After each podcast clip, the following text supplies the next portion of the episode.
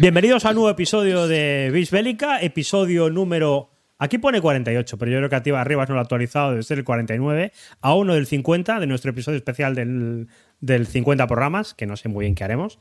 Y conmigo aquí se encuentra, bueno, no se encuentra con nosotros eh, David Arribas, pero va a venir. Se, le estamos esperando aquí.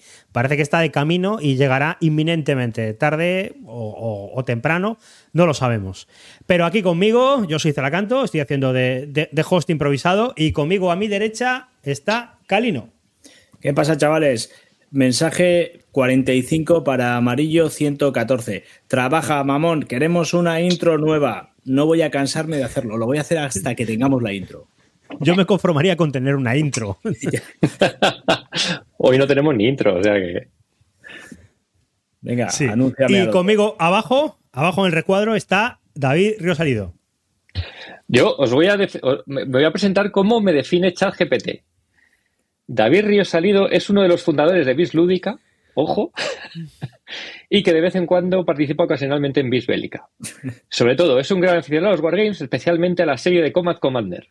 Chavales, no confiéis en ChatGPT para nada importante en vuestras vidas y os decepcionará igual que me ha decepcionado ya a mí hoy. Te conoce mejor que tú mismo, chaval. Todo lo que ha descrito a la perfección.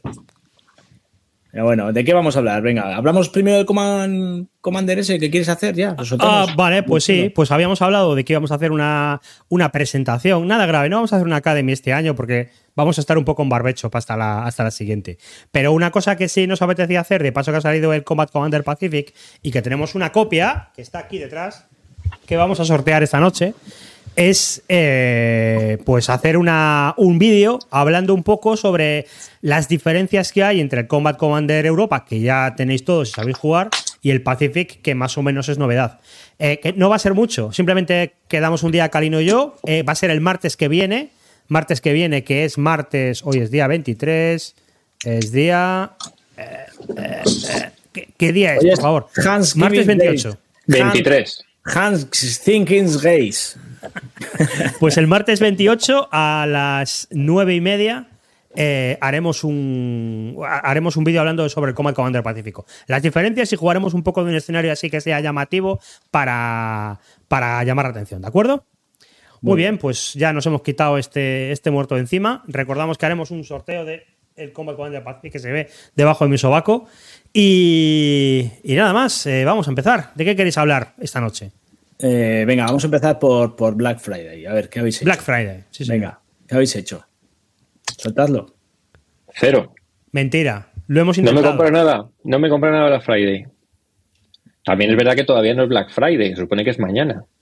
Bueno, a las 12, cuando se acabe este programa, ya es Black Friday y te puedes comprar algo en directo. Todavía Pero de verdad, posibilidades. ¿ha- ha- ¿habéis visto alguna oferta? Las únicas ofertas que yo he visto interesantes son las que sacó NAC de sus, de sus juegos editados, que sí que hizo una buena rebaja, pero los tenía, los que me interesaban ya los tenía. Pero en ninguna otra tienda editada no he visto nada. ¿Habéis visto vosotros alguna oferta interesante? Eh, no, yo creo Yo, que la- yo no he visto ofertas interesantes ya no en Wargames, en juegos en general. Pero yo creo que la explicación es que es que ahora hay ofertas todo el año. Ya, el puto sí. año estamos con descuentos, rebajas, no sé qué. No sé si, que- cuenta, si cuenta como Wargame. Me he comprado una freidora de aire. Está bien, es lo único que he pillado. Y mañana me llega el. Iba a decir el Noráfrica 90 41. Eh, este que eh, creo que tú has pillado también, Río. El que vas a juegas con dos bandos eh, contra Alemania, pero Alemania. no- El Downfall, el Downfall of the Reich. No, yo no me lo he pillado, se lo ha pillado a Rivas. Yo, era un juego que me, me daba mucho la atención, pero la verdad es que pff, me he ido, me he ido enfriando. Pues ¿Pero has leído algo sobre él? Yo sí. Eh, es- en, allí en, en Batalladores lo, lo tenían desplegado. Eh, Balaclava lo tenía allí y estuve hablando con él y me estuvo contando un poco cómo funciona. Bueno, aparte yo estuve en una de las presentaciones que hicieron del juego que hizo el tío en, el, en, las, en las SD HistoricCon. Estuvo en la presentación que hizo el propio Battlefield y estuvo hablando del tema y de toda la historia, de que cómo lo había recuperado el juego, de lo que le había dejado Chad Jensen y las cosas que había encontrado y bueno, toda esa historia que yo creo que ya hemos comentado alguna vez en el programa. Pero me llamaba, tío, pero es que últimamente, no sé, estoy un poco en, en, en astenia compradora y ¿Tienes- veo que es un juego, ¿Tienes bien puesto el micro, Río? creo que Sí, sí. también se te escucha un poco profundo. No sé yo, ¿eh? Eh, Hola. No, pero míralo en configuración, no va a ser que estés hablando por otro micro o algo por el estilo. Pues yo también estuve en, esa presentación, pero de aquella juego estaba en pañales. Lo que pasa es que salió, la gente está jugándolo. A mí me comentó alguien que era demasiado euro, o tiraba demasiado al euro, pero luego me han dicho que no, que. yo lo que, he oído es todo bueno. Lo que estoy oyendo es todo bueno. Y a mí, de hecho, me ha convencido al revés. Yo no tenía ningún interés en él y ha sido pues, eh, gente que lo está jugando que, lo está poniendo muy bien. De hecho, no está difícil. Hola, hola, hola. ¿eh? Peor así, peor así. A ver, habla. Habla. ¿Ahora me escucháis? Sí, mejor. Ahora mejor, ahora mejor. Vale. Que eso. Y quitando esto y quitando Heroes of Normandy, que ya os he dicho que está entrando en casa por encima de mis posibilidades, tengo tengo hasta dos cajas básicas iguales porque había cosas que no he encontrado de otra manera y me he comprado un pack entero de cosas que también tenía. Es decir, tengo dos cosas, algunas cosas repetidas.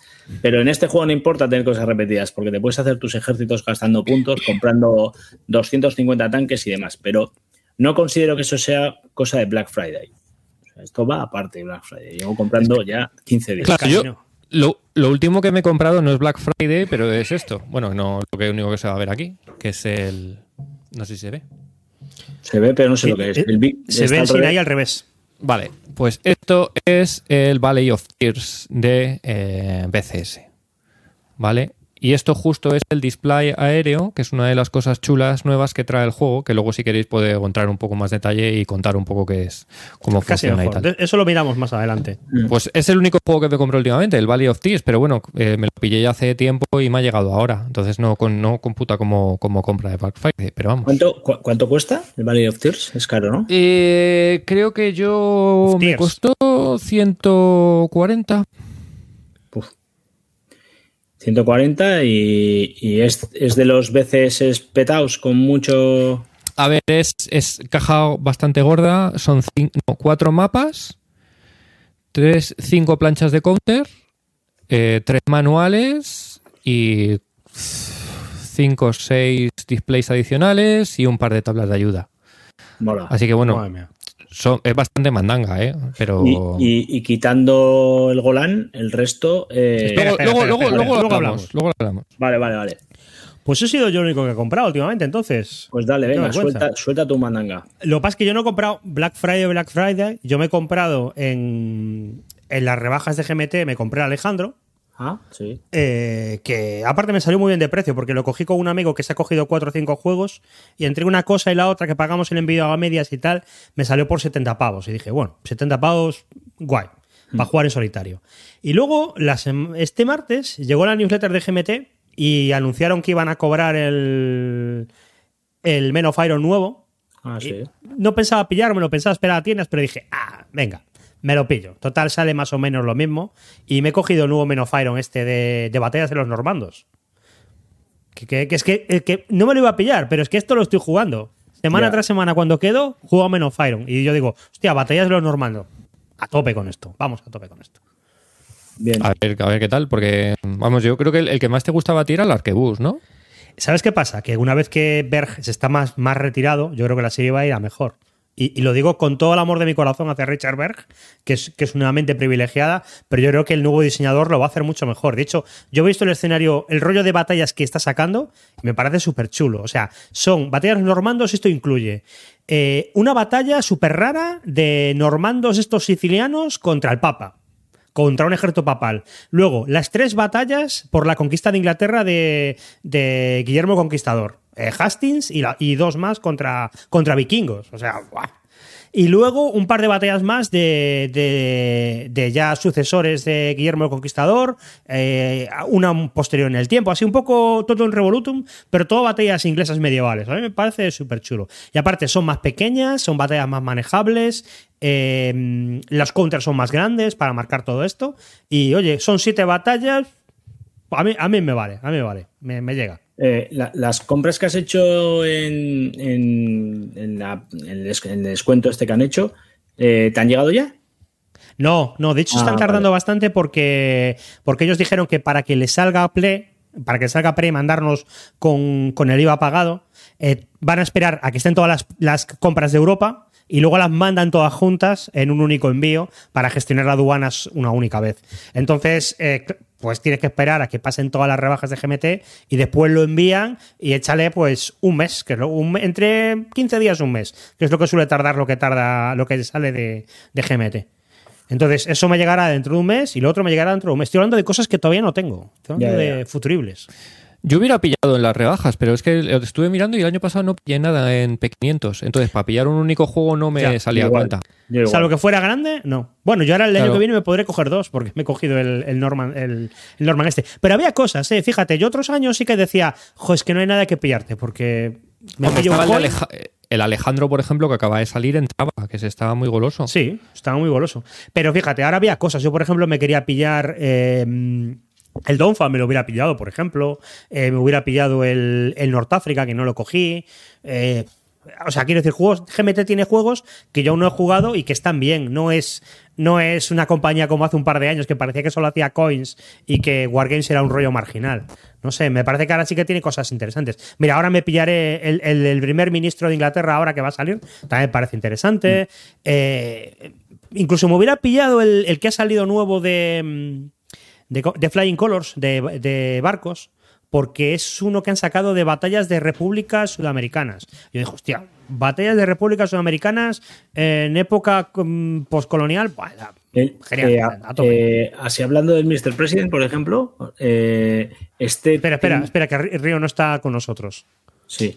Pero bueno, es, es- eh, es que este que estás hablando del, del el primer ministro este que va Sí. a sacar GMT, este con respecto al Mr. President, No, no, es otro tipo de juego. Es un juego Sí, de. Es un juego político. De ser, de hay varias facciones y, y luchas por ser primer ministro y manejar los asuntos sociales. Es un rollo, pues no sé, como el Bayman o algo por el estilo, pero, pero en Inglaterra del siglo XIX.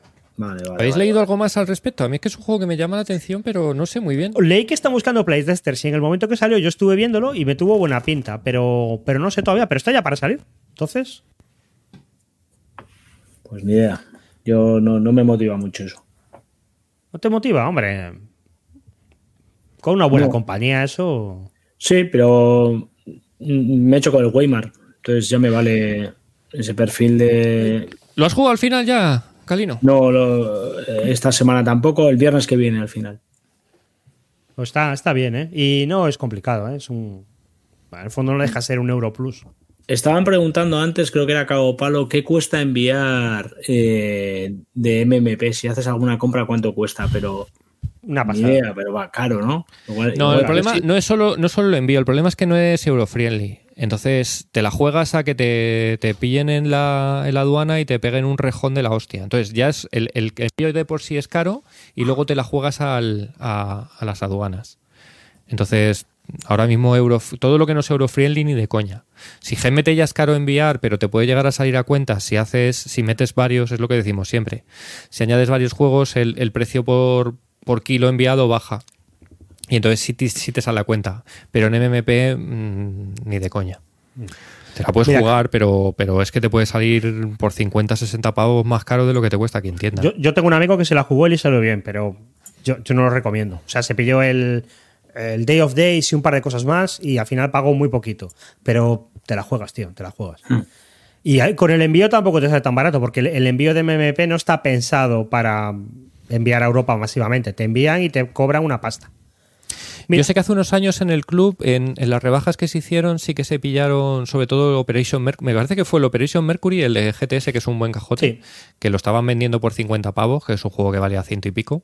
Y me parece que en el club pidieron como 5, 6 o 7 y ahí sí que salió bastante a Claro. cuenta. Ahí sí que sale a cuenta. De hecho, me lo decía Nico, me decía, joder, sí que compensa las rebajas por cosas como esta. Yo decía, sí, cosas como esta sí. Pero claro, es que el Operation Mercury costaba 175 pavos, una cosa así. Y por lo que lo vendían ellos, pues guay. Pero eso. Mira, Cabo Palo también preguntaba por el Rommel, que no le dicen nada desde Duit. Eh, El Rommel está ya para salir. Yo creo que ya lo, vi una foto el otro día. Sí, ha Sí. puesto Duit puso un tweet eh, de que ya les había llegado tanto el Command and Color Napoleonics como el, el Rommel. O sea que, que van a empezar los envíos en breve. Sí, este, de hecho nos lo confirmaron en Zaragoza, que estaban ya en espera de que llegase, o sea que estaba ya... Sí, sí. Pero allí en, en Zaragoza que sí que tenían copia de, del Command and Color, pero del, del Rommel no tenían. No, pero nos dijo eso, estaban en espera de que llegase. Yo vi fotos del Rommel, de, es que aparte les llegaron un mogollón de cosas, un par de euros que tenían, el Rommel, el Command and Colors, el tapete del Rommel que lo había ahí desplegado. Hmm. Sí, Los- sí. Un, montón, un montón de Undaunted, me parece. Ah, un montón de Undaunted, sí, también. Euros, ¿ves? Casi todo lo que tiene Twitch son euros al final. Entonces, Ahora tengo la duda de si cuando entré en el Rommel entré también con el tapete. Yo estaba pensando lo mismo. Pero No me conociéndome, seguramente en dos tapetes. Compraros Porque un es verdad que es un juego que este año lo probé por primera vez, lo jugué en, en las Astur Lúdicas. Y es verdad que es un juego que en maximizar el espacio viene bien, porque en algunos lugares eh, meter en Tobruk, meter todo lo que tienes que meter ahí no cabe. Y es un juego el que tapete creo que no le, no, le, no le va nada mal si tienes espacio para jugarlo. Empieza a tener más neoprenos para fuera del agua que para adentro. Tengo yo uno tuyo, tío. Incluso. Sí, también. Claro, el problema es eso. Ya- Yo tengo uno tuyo, pero me pero digo, mío. si en cada juego, pero si en cada juego me tengo que comprar un neopreno, o cada, cada X juego me tengo que comprar un neopreno, llega un momento, ¿qué hago con todo eso? Es como, eso, es, eso es como vestirte para una cena de gala. No puedes ir siempre con el mismo traje. Pues lo mismo, tío. El Mira. neopreno se usa y se usa una vez, pero ya se ha usado, se ha amortizado con un solo uso, ya está. Pero es verdad que yo creo que para los juegos de bloque sí que se, sí que se aprovecha. Yo tengo, por ejemplo, tengo el, tengo el del el de Julio César y la verdad es que se juega más, se gusta, se juega mejor en el neopreno. Porque al final los juegos de bloques tienes en algún momento ahí un, un apegotonamiento que te cagas. Y ahí sí que se agradece tener el, espacio un poco más grande. El problema es lo de siempre. Si tenemos cajas que cada vez son más grandes, son ataúdes, cada vez más monstruosos, si a eso le añades que ya no todo lo que hay en el juego está dentro, que, tienes fuera del juego tropecientos elementos, llámase, sillas para apoyar fichas que miden tanto como tú de altura, eh, tapetes de diferentes tonos, colores y tamaños, y bueno, y luego elementos a punta pala, que yo tengo un montón de cosas que utilizo para juegos. Ah, eh, la crucetas, deluxificación del juego, eso está de puta madre, Calino, eso es lo mejor. eh, sí, sí, sí, pero, pero que, que ya el mundo del juego de mesa ya se nos ha ido de las manos. Por cierto, confirmo que me pillé el, el tapete. Acabo de mirar el correo, evidentemente, y fui, fui a full con todo. Se, se nos ido las manos hace tiempo ya. Pero bueno, mira, para las que no está haciendo el programa aquí, así de a gusto, eh, me pregunta por el Wings of the, War, of the Baron. Ah, sí, este lo es un GMT. juego la- que lo saca anunciado GMT ahora. Este juego era de una compañía que se llamaba Victory, Vic- Victory Point, era, ¿no? Victory Games Victory es la Point, otra. sí. Victory Point Victoria, Games. Victoria la antigua. Victory es la antigua. Pues Victory Point Games es una compañía que era muy rara porque sacaba juegos, pero que era medio compañía de Wargames, pero también era como una especie de escuela taller. Porque ellos hacían los juegos en impresión bajo demanda y los sacaban con corte láser, hacían eh, fichas en, en madera. Era muy famosa porque te, te venían todos los juegos La con una servilleta. servilleta que una servilleta de las de bar, vamos, Sí, que sí. para que te limpiara las manos después de destroquelar porque te quedaban con carbonilla. Y, y era una compañía que, que lo típico, hacía muchos juegos, pero muy majos.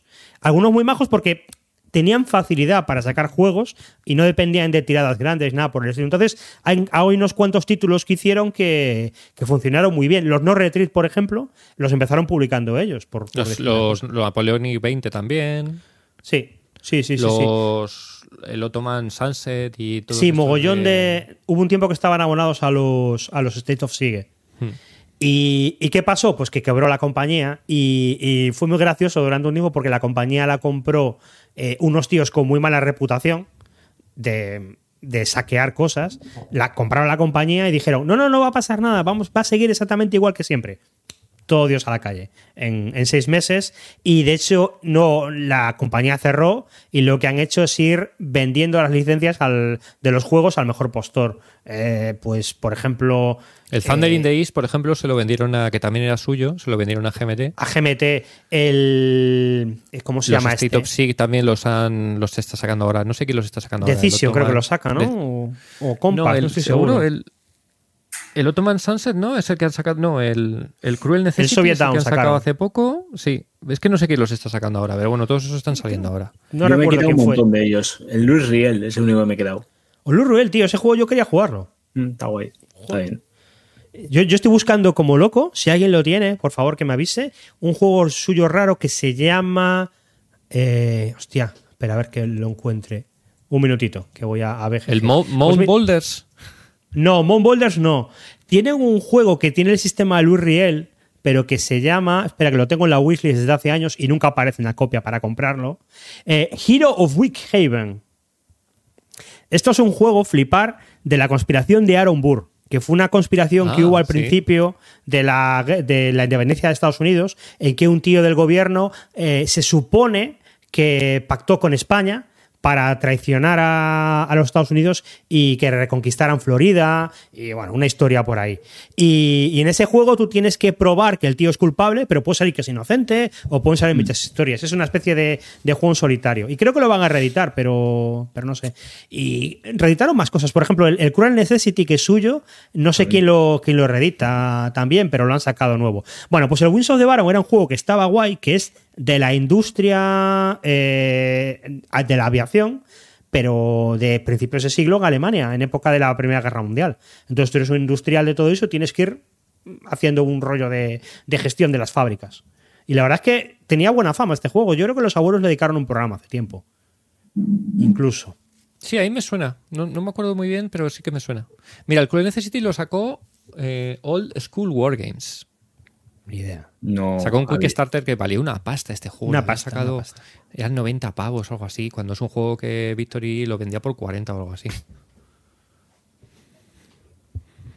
Bueno, Sí, sí, es que los juegos de Victory Games no eran caros. De hecho, se veían por aquí muchos, porque, no sé, tiene una distribución un poco rara, pero, pero y ahora vi, llegando. hace poco vi, ¿dónde lo vi? Lo vi en Exasim o algo así, que había una reedición también de otro juego, que ese lo tuve yo de Victory Point, el de, el, el de la guerra de Filipinas. De- oh, sí, ¿cómo se llamaba? El, el, la Splendid Little Little Splendid War. War. Ah, Splendid Little War. Ese también lo. eh, El otro día vi que alguien, una empresa también lo, lo estaba sacando reeditado. O sea que sí, han debido de vender la licencia. Yo creo que la empresa que compró esta gente le interesaba realmente el Nemos War y alguna otra cosa. Y el Downs of Thieves. Sí, Los dos el que sacaron. Us, el Demos War y el resto pff, los han quitado. No sé si a lo mejor si el, el otro, el de los Zulus, el Zulus on the Ramparts, ah, también, pero sí. ese, ese tampoco lo he vuelto a ver. Pero yo creo que el resto de juegos los han liquidado todos y han vendido Liquidado todos. Realmente lo que hicieron fue sacar una edición del, de eso, del Nemos War y del Downs of que fue la que sacó maldito aquí, Mm. y, y listo. Eh, ¿Sigue Victory haciendo cosas o ya murió? No, no, no, no. No, la empresa, no, la empresa- o sea, lo que hizo el- lo que hizo la empresa de esta grande matriz es que no me acuerdo quién fue, es los compró, dijo que iba a mantener todo y al poco echó a todo el equipo de diseño, se quedó con las con las IPs y largó a todo el mundo a tomar por culo. Y de hecho el, el jefe era el, el tío este, bueno, el del Thunder in the East, ¿cómo se llama? El joder, macho. Ah, Alan Bueno, el que sea. Sí, tampoco influye. Alan, Em- Alan- Bueno, da igual, ese. Y ese que pues, se quedó cuando lo echaron, no se, no se olía nada de la tostada y tal, y nada, y ahora se dedica con el Fran Chadwick a sacar el, el Thunder in the East en GMT. Enrich, Alan Emmerich, eso. dice Alain. Vale, los que los, los que los compraron es eh, Tablet Upticon, pero Tablet Upticon no es su nombre, sino que varias veces ya han cambiado de nombre por lo típico, porque han- ha hecho esto, la han cagado en algún Kickstarter y la gente les tenía ca- cabreo y se cambian el nombre. Creo, que antes eran Game Found o, algo, o Game Salute, no estoy seguro.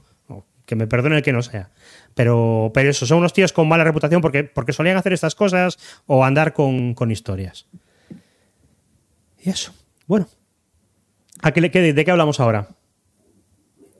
Pues no sé, tíos. Yo es que no tengo mucho os para cuento yo del Valley of Tears. Cuenta tú.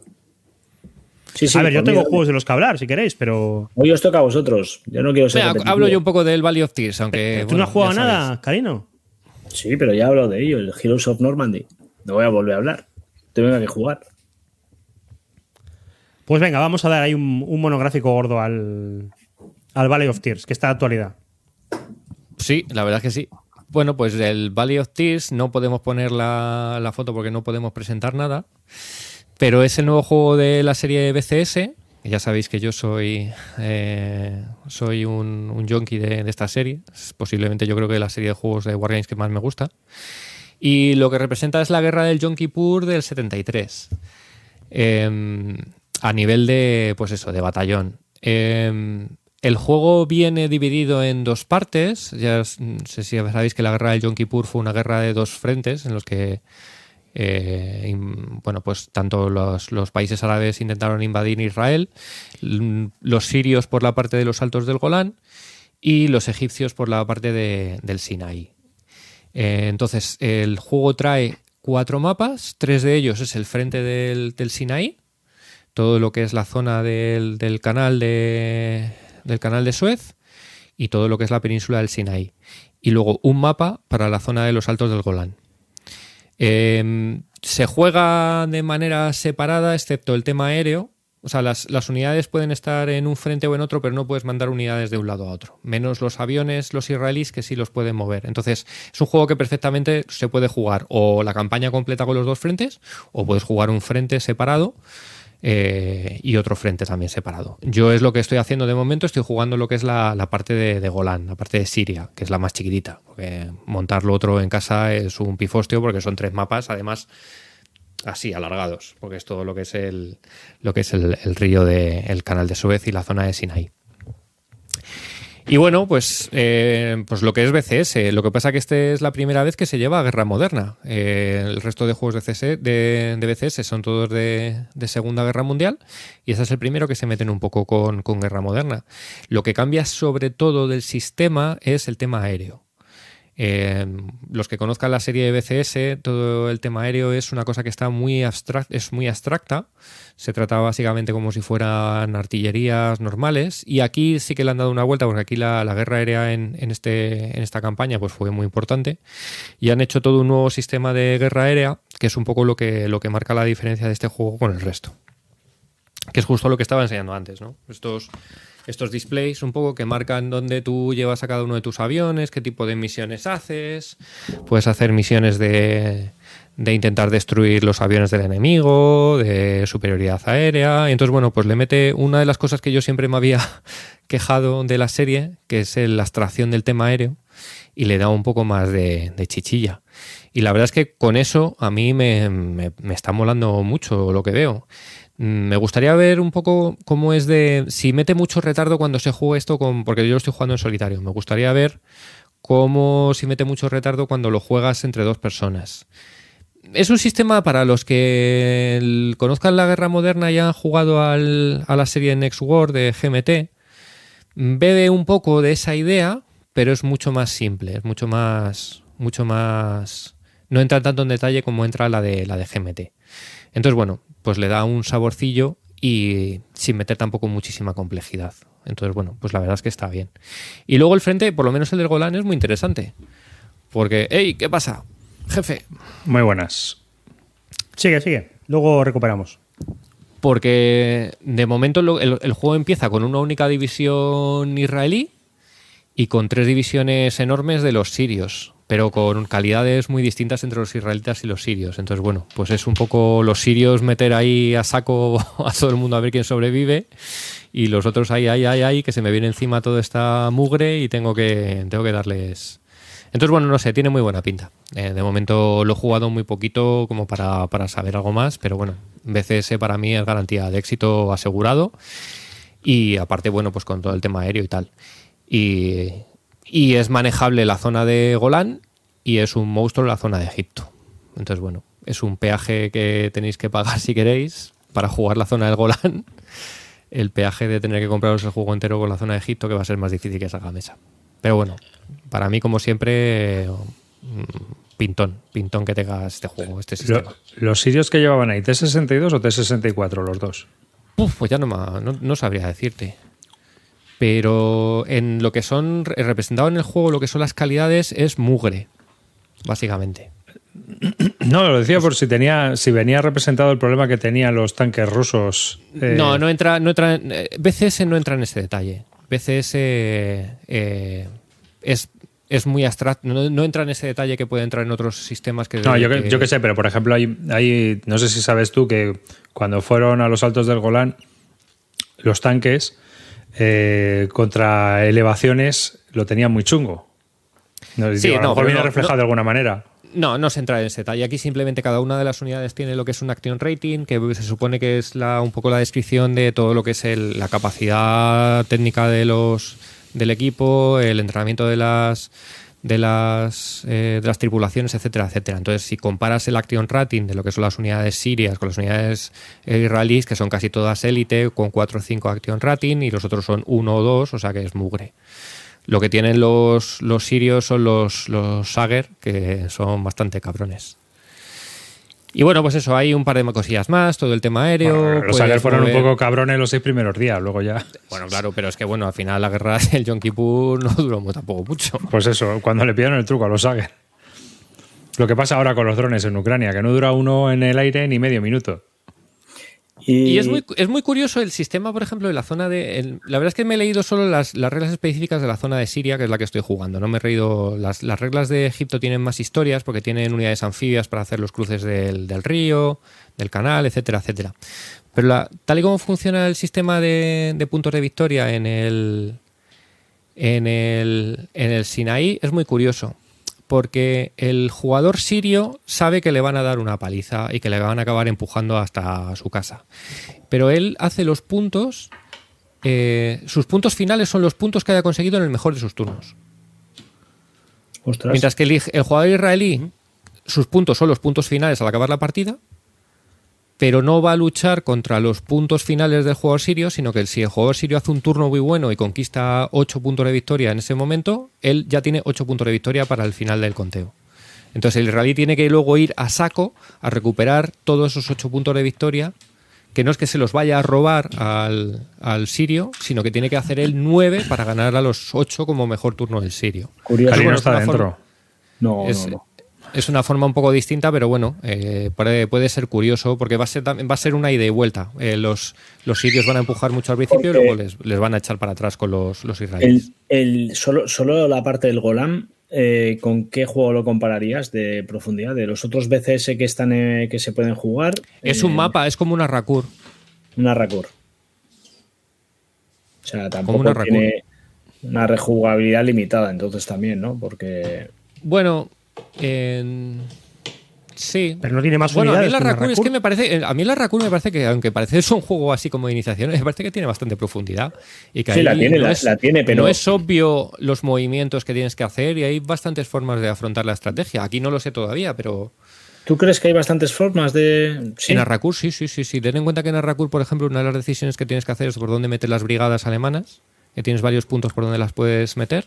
Hmm. Y ahí ya, dependiendo de las metas, puedes cambiar totalmente los eh, un poco el desarrollo de la partida. Pues son tres. Son tres sitios donde puedes entrar. Bueno, es que, eso- es que juegas con tres unidades. Ahí está. Eh, Lo que te quiero decir es que, que la decisión está en eso. A, B o C. Pero una vez que has hecho A, B o C, ya no tienes mucha más. eh, no digo que no tenga rejugabilidad. Tengo- Pero que, la- que las líneas de ataque está, y las líneas de Marcadas. resistencia están claras, ¿no? Exacto. Sí. Que eso, como. Aquí hay que ir por no aquí y hay que ir por aquí. No he profundizado lo suficiente para ver un poco. Los saltos de escenario. tienen más unidades que la Rakur, ¿no? Son, son más, hay más chicha ahí, ¿no? Eh, a ver, las- en los sirios tienen, eh, para empe- empiezan el turno, ¿vale? Con tres divisiones bastante grandes y los, los israelíes solo tienen una única división, ¿vale? Y muchas unidades estáticas de defensa. Pero luego empiezan a entrar los refuerzos. El juego como tal son tres planchas de unidades. Hay una plancha entera de israelíes y dos de árabes, pero claro, muchos van para, para la zona de Egipto. Me encanta la portada de ese juego. O sea, me parece que Nico sí, la portada es muy chula. hizo La elección de colores es muy chula.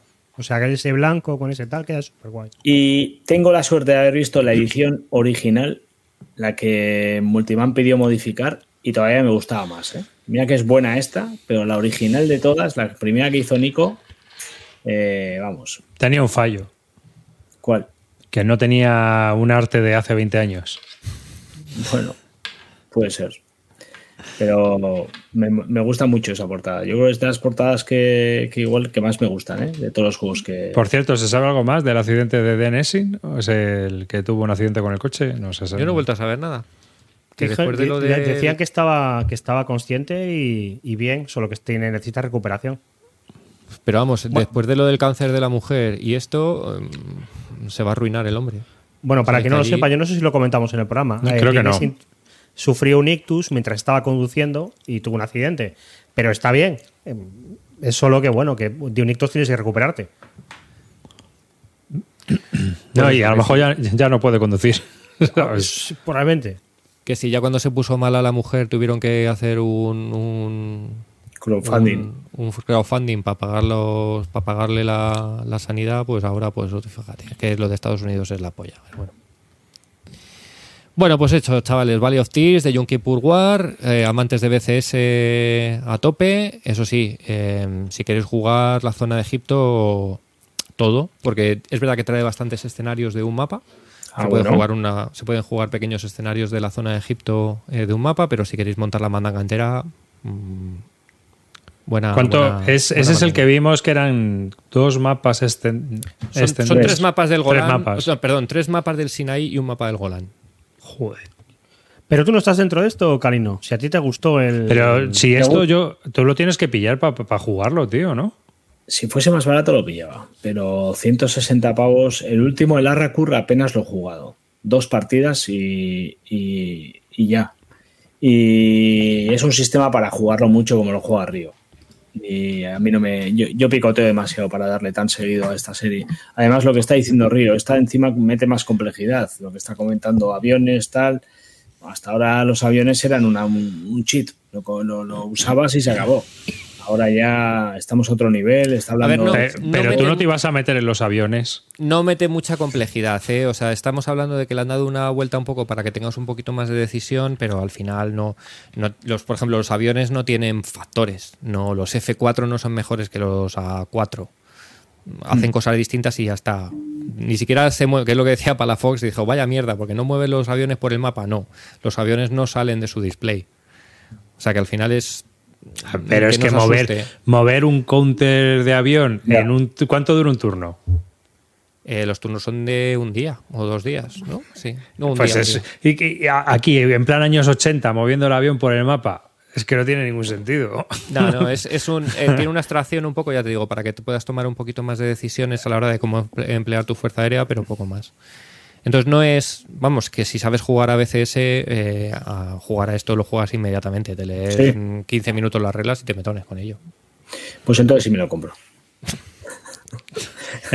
Me estaba comentando Menjaca que en el sistema OSS, ahora los últimos juegos que estaban sacando, como el Test of Fate, que también es de esta, de este- de esta campaña, y, y los Doomsday, son un gran desconocido y eh, bueno, que a él le gustan bastante. Nosotros no yo no he probado ninguno, claro, obviamente. Pues, Pues lo que de- pasa con esos juegos es que los Como son los primeros juegos fueron totalmente fallidos. Yo por lo que el, el Corea Fire and Ice y Ah, el de ese sí, fue una cagada. eran- fueron grandes cagadas. Es verdad que luego el de los siguientes he oído ya cosas mejores. El de Israel lo que pasa que es feísimo.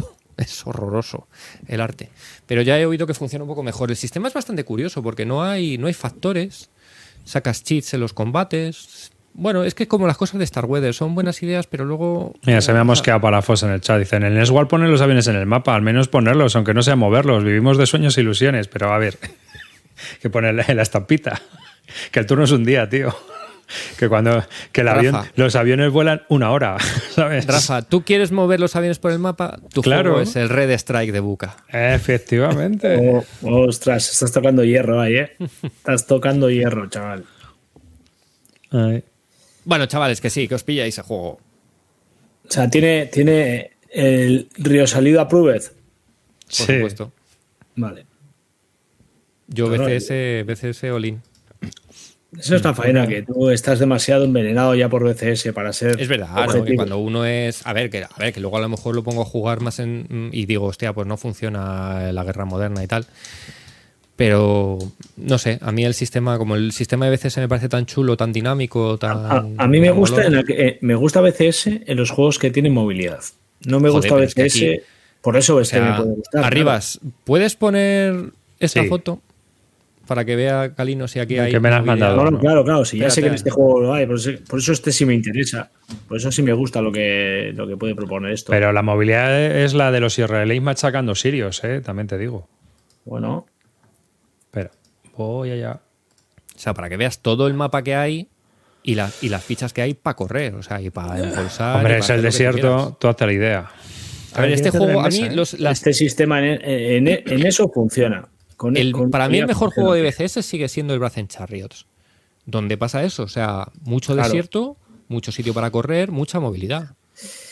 Más, más. Eso, eso, más ¿Esos que son correr. dos mapas? ¿Tres mapas? Esos son tres mapas. Eso es toda la zona del, de- del, del Este es de Suez y del Sinaí. Es el Yom Kippur del SCS por tres. Pero fíjate, es Entonces, un ahí escudo hay, hay ¿eh? para correr todo lo que quieras y más. Sí, pero, pero la realidad es que fíjate por dónde va todo Dios. Mucho mapa, pero, Ah, coño, la, pero la porque Nacional inicio, 1 tiene está ahí que. Ah, Es que Pero, la Nacional Camilo, porque 1. es- Salte el- de la Nacional 1. Claro. Es el inicio y los egipcios tienen que cruzar el canal, pero luego tú una vez que empiezan a cruzar lo de la, la granja china y todo eso, eso es todo luego para adentro. Sí, pero que al final tú, tú, tú tiras por las pistas, es que es lo lógico, obviamente. Claro.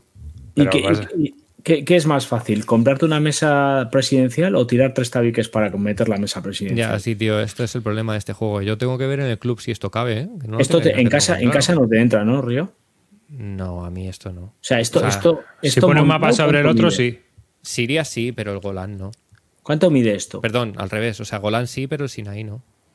Pues son tres mapas. O sea, Pero tres de cuánto, claro. No. los típicos mapas de, de O estos. sea, esto se puede ir a Se- dos se- metros.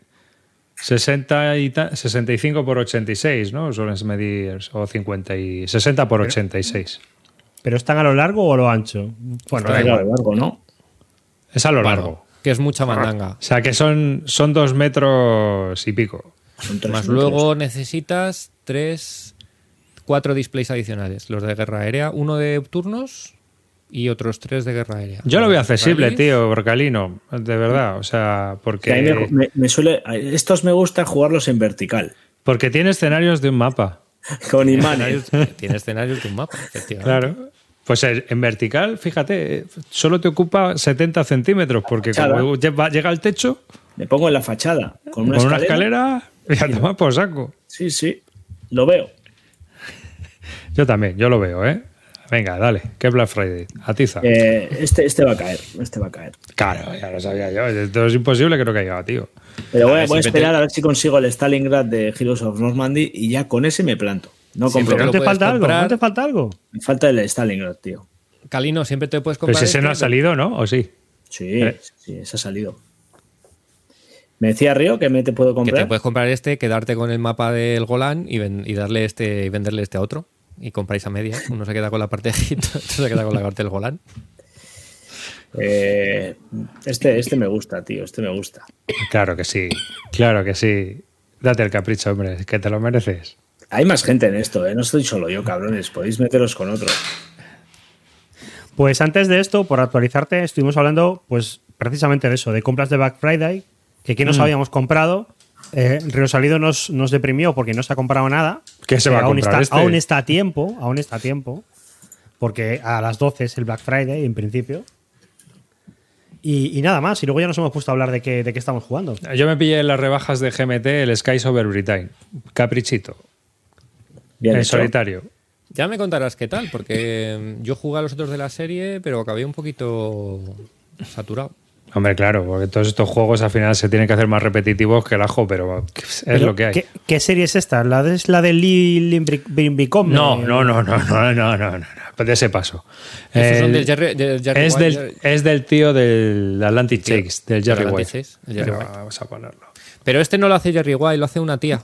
Lo hace, sí, lo hacen dos. Lo hace él, bueno, estaba. Lo hace una chica, ¿cómo se llama? Espera. Eh, Skies. Para que luego digan que no hay mujeres diseñando Wargames. Sí, lo pongo, pues. O es Store Over Britain. No, es Skies.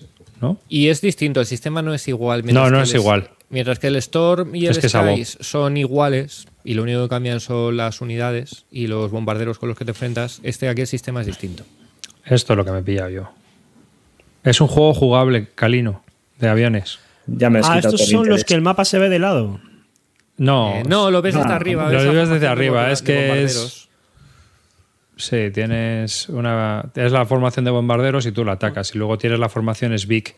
Entonces tienes como tres, tres cachos. Uno es por un lado Desde arriba, joder. el estratégico, por otro lado el, el- y el, el táctico. Entonces aquí ves, ves tus formaciones BIC, las V estas, las formaciones en V que tenían al principio de la guerra los, los ingleses, que eran de tres aviones y, y que no funcionaron muy bien, claro. Lo, tuvieron que cambiar la- al sistema alemán. Todos cambiaron al sistema alemán. Y entonces Y esto bueno. es batallas, ¿no? Batallas de. Sí, tiene una campaña. Lo que pasa es que dice todo el mundo que es un poco desneutralizado y que es poco narrativo. Pero a mí, yo, yo voy a ver cómo es el pescado y ya está. Luego Bueno, ya- a ver, los otros lo que tienen es que es el típico, o sea, te engancha un poquillo porque tienes eh, los pilotos que van ganando experiencia, van Sí. muriendo, les pones nombres. Ah, yo lo llevo muy mal. Cuando juego un juego con un personaje que tiene nombre y muere, lo llevo muy mal. Entonces, pues a lo mejor tu piloto Franz eh, llevaba cinco bombarderos destruidos, tenía ya adiós. 27 puntos de experiencia y era un crack porque disparaba mejor y aguantaba tal y de repente, boom, a tomar por culo. Y, Hmm. Y tienes que ir al funeral de Franz. Eh, nada, hacedme un resumen. ¿Qué habéis pillado vosotros así? Pues, Pues yo me pillé, ya lo sabes, el Men of Iron nuevo. que- ah, bueno, que pero eso es no es que fuera no es Black Friday. Y me cogí en las rebajas de GMT el Alexander, que me salió por 70 pavos, que está bastante bien. Qué guay.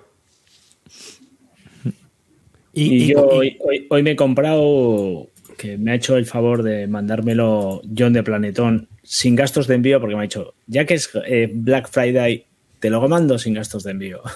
me he pillado el... ¿Cómo se llama? Que me lo habéis dicho vosotros otra vez, joder. El de los alemanes que hay, defiendes a Alemania con dos perfiles. Ah, el. Downfall o de Third. Downfall. Eh, Downfall the Third. Tú también lo tienes, ¿no, David? Sí, sí, sí. ¿Lo has llegado a probar ya?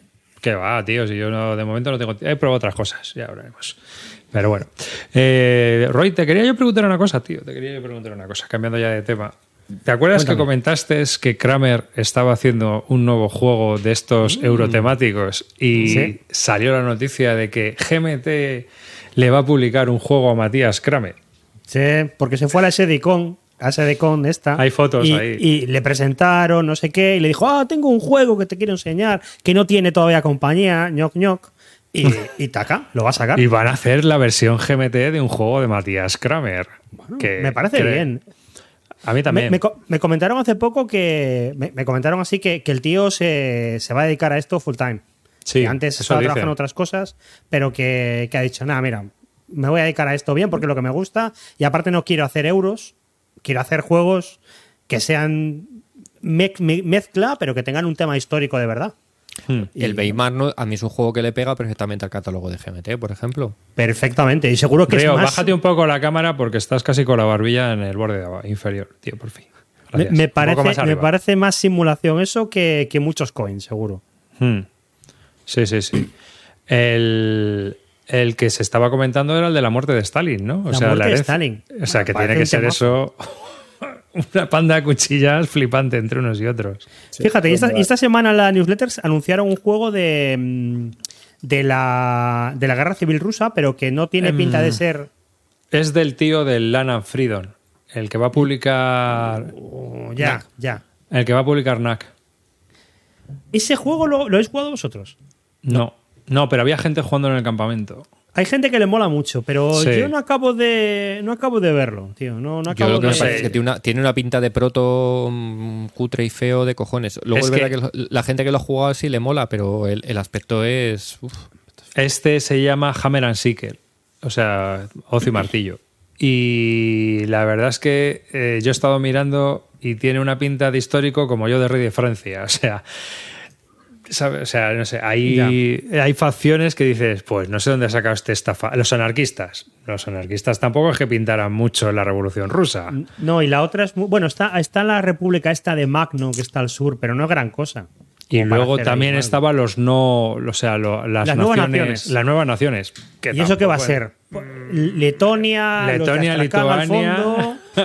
Finlandia y Polonia y Ucrania. Eh, Ucrania se la, enseguida acabaron con, con la parte que se quería hacer secesión, pero, o sea, no sé, no entiendo muy bien, no entiendo muy bien el, el Y contexto. aparte no parece que haya mucho es- combate. Parece Nada, más un rollo en plan diplomacia. Es, es un juego en el cual el combate me parece que estuve mirando y iba con apuestas. Es decir, se apostaba y, y iba así, haciendo apuestas. Algo así. Triumph, Era- Triumph of Chaos, chavales. Ya está, dejad de tonterías. Ah, sí, eso, mínimo, mínimo. Dice, mira, para cierto, dice que día- le, le entretuvo y que le sorprendió el Land of Freedom. Es que hay gente que está hablando bien de él. Yo, a mí me gustaría probarlo, pero. A, a mí hubo una cosa que no me, que no me encajó, no, no lo he jugado, ¿eh? no sé, pero lo, lo que estuve leyendo es que tú cada vez que vas jugando, cuando te salen bien, vas metiendo en una bolsa cheats de tu facción o algo así. Y al final de la partida como que sacas los cheats a ver quién gana. Entonces como que me pareció que podía ganar cualquiera aunque hubiera metido menos cheats en la, en la bolsa. ya te digo que estoy hablando un poco de por cosas que he oído, pero me pareció como que el final era muy. Ah, pues mira, ah, gana este. Vale, pues porque sí. ¿No? Eso es lo que. A ver si alguien que lo ha jugado. Sí, lo- dicen lo que así comenta, es. pero me pareció un poquito. En fin, no sé. Que a lo mejor, bueno, te lo estás pasando bien jugando, pero luego. Ah, ha ganado Fulanito. Bueno. No sé. Ah, pero que sacas una y ese ganó. Sí, tú, según vas, según, según parece, y corregidme porque estoy hablando totalmente de esto ya sí que es cuñadismo extremo. Según tú vas ganando rondas o lo que sea, lo que haces es vas metiendo tus cheats en una bolsa. Entonces, eh, cuantos más cheats hayas metido en la bolsa, más posibilidades hay de que ganes. Pero claro, tú puedes haber metido 17 cheats y uno puede haber metido uno y puede salirse uno y ganar. Ya, bueno, pero hay No más sé, opciones de que le salga el chido de 19, ¿no? Digamos Que que, sí, la pero- lotería, el lote está ahí. Pero que bueno, que es, al final es un poco lotería. sí, sí. Y Hablando del Triumph of Chaos, lo que he estado leyendo hoy es eh, el juego que va a sacar Mark Herman con Doctor de, de lo de Ucrania. Ah, sí. Curioso, ¿eh? Sí, estaba publicado en GMT el artículo, darle un Sí, sí, si te interesa, el- porque está bastante, está bastante interesante. A ver, tiene, tiene buena pinta, pero a ver qué, qué, qué hacen y cuál es el objetivo del juego. no, porque- me refiero a que está interesante, no, no el juego en sí, que no lo sé, sino la el- historia, el- ¿no? La historia un poco de, de, de de, los tres cómo- prim- de los primeros días, ¿no? Cómo intentaron cómo- hacer el, el golpe. Sí, y de cómo se representa eso en el juego y tal, y bueno, no sé, a mí me ha, me ha parecido bastante curioso. Hmm. A ver, a ver qué tal. Porque las cosas de Doctor hay que mirarlas con cuidado. Ya, sí, tío, porque tela. Y otro, otro Eurogame que saca GMT ahora, el de Prime Minister, ese que tiene Estu- pinta Estuvimos hablando él de él de color verde. Yo lo miré en su día y sí, tenía pinta de juego de col verde por- o algo por el estilo, porque era eh, tienes unas facciones, consigues Sí. diputados, te eliges primer ministro. Uno es primero, otro es la sociales. posición, otro queda como para más atrás. Yo no, no lo sé, a ellos no les llama mucho la atención, a los dos de abajo, pero a mí me llamó la atención cuando lo vi, lo vi por encima, me pareció que estaba guay, y lo que sí que me ha sorprendido es que lo han desarrollado a toda velocidad, porque esto es el típico juego que parecía que se podía haber quedado ahí en el tintero y no salir, y ha salido volando, entonces supongo que estará funcionando bien. No, a ver, Cali- a Calino le están recomendando el Brothers at War 1862 de Compass Game, que es un juego táctico a nivel brigada o regimental. Ojo, cuidado, que vale 100 pavos. Ya no hay nada que valga. Calderilla. Vale, calderilla. Pero aparte de eso, las batallas, míratelo bien, porque las batallas, el juego tiene buena pinta, pero eh, es eh, como una especie de juego de minis llevado a, a tablero, desde mi punto de vista. Y, y la, entonces las batallas son un trocito de la batalla grande. Vale, echadle un ojo, porque no es la batalla. O sea, a nivel regimental no la. Bueno, al Claro. tienes los juegos de, de MMP, estos de, de gamers, que son monsters a nivel regimental y, y de brigada. Esto es a nivel regimental y brigada, pero son trocitos de las batallas donde se están pegando. Vale, Para que lo Bueno, me fío, cuenta. me fío de Menaka, ¿eh? Me fío de Menaka. O sea, No, no, que- sí, tiene buena pinta. Yo me estuve, yo me leí las reglas, ¿eh? Yo me leí las reglas. Pero me recordaba mucho a juegos de miniaturas y no. Y ya no seguí. Pero sí que tiene buena pinta. Puede- seguramente te guste, ¿eh? No, no, pues va, me cago en la puta, me está saliendo el día carísimo, ¿eh? A ver, por supuesto, es es mi intención. Eh, pues eh, lo del Prime Minister, que. A ver, a mí, eh, para empezar, el arte me mola. O sea, es un juego que por lo menos no han hecho el horror de Lincoln, del, del For the People, que parece que lo han hecho con inteligencia artificial. Y deben de pagar poco últimamente a los dibujantes. Y luego, la, la puñeta que estuve mirando es que las reglas son 68 páginas. Aunque luego son 22 de reglas, pero el libreto Yo de reglas son leí en- 68. Me lo leí en un primer momento y, y no eran 68 páginas. era Son mucho menos. 22, son 22. Lo que pasa es que luego tienes un montón de ejemplos y movidas, pero y escenarios, los escenarios también explicados. Pero luego tiene otras 56 páginas con el reglamento en solitario, que tiene dos modos. Tienes eh, un modo normal y eh, un modo contrarreloj o algo así. Pero. A, a mí yo cada día estoy más en contra de lo de los modos solitarios en los, en los euros, tío. Me parece que es un rollo para vender y que muy pocas veces realmente hay un juego ahí detrás que te merezca la pena. Pero y estoy cansado de verlo. Te lo exigen Ya, ya, como sí. diseñador. yo ¿eh? yo sé que te lo exigen y que lo tienes que sacar, pero, pero que de- destines tantos recursos a eso, no, no sé. Ya. A mí me parece que el juego para de 2 a 4 no tiene mala pinta. De- A mí si hay elecciones, hacer un Pero- parlamento y no sé qué. Claro, yo estoy- yo- pero también te digo estoy. que de estos, tío, yo creo que hasta ahora lo mejor que ha salido es el caos bestial y brutal del Funding Fathers con esas cartas megapolludas que hacías barbaridades en las, en la, en las actas de, de la creación de la Constitución y, y del Estado. Madre mía, qué barbaridad. El Funding Fathers del Jesse Matthews. Sí, es- ese juego, por cierto, hace años que no se reedita, ¿no? No, no, no sé, re- No, no. no sé. Pero vamos, yo en ese me lo he pasado que me Y faltaba el tricornio. Lo he jugado la última vez, ahora 15 días. Y que siempre hay alguno que dice, esto, esto está roto. ¿Y, y qué? Sí, ¿Y sí. qué? Si a lo mejor robo yo una carta y pego un golpe de estado aquí, porque esto es brutal. Era brutal. Yo- mira, yo creo que del Jason Matthews ese es el juego que más me gusta quitando el Twilight, ¿eh? Hmm. Porque luego a mí el 1960 no me gusta demasiado. A mí tampoco. ¿Habéis probado el nuevo ¿Y el- Twilight? El, Red Sea. No. Es que estoy muy escamado ya de esas cosas, tío. He probado tantos mini CDGs de media hora que, que no quiero probar más. Todavía te- estamos esperando a ver si se anima con el de Fresh Serval, el de, el de Rep Flash Over Paris, que, No, yo yo- que- yo lo, lo jugué, lo jugué. Sí, Ah, ¿verdad? sí, es verdad. Roy lo jugó. sí. Ya- Sí, lo dijo, jugué. Y tam- a ver, no está mal. Me gustó más que otros, pero me gustó más que el, que el Force Force Hunter, Hunter. pero tampoco. Es que creo que Force Hunter es una es lo más bajo en este en esa escala. ¿No lo has jugado? Force Hunter, sí. yo en la aplicación. Ya visteis. Force Hunter horrible. Horrible, sí. No tienes, em, no sé. Force Hunter caca.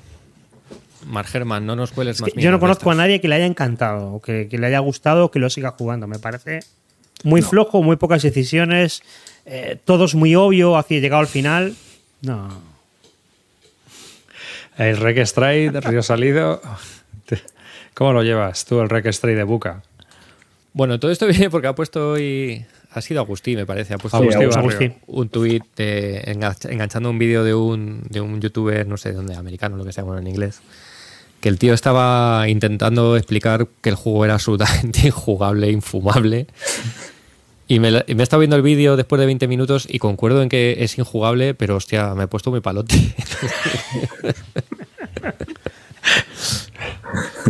A ver, palote, tío. tiene fracciones y movidas de esas seguro, así que ya tú ya estabas aquí, oh, estoy haciendo cuentas.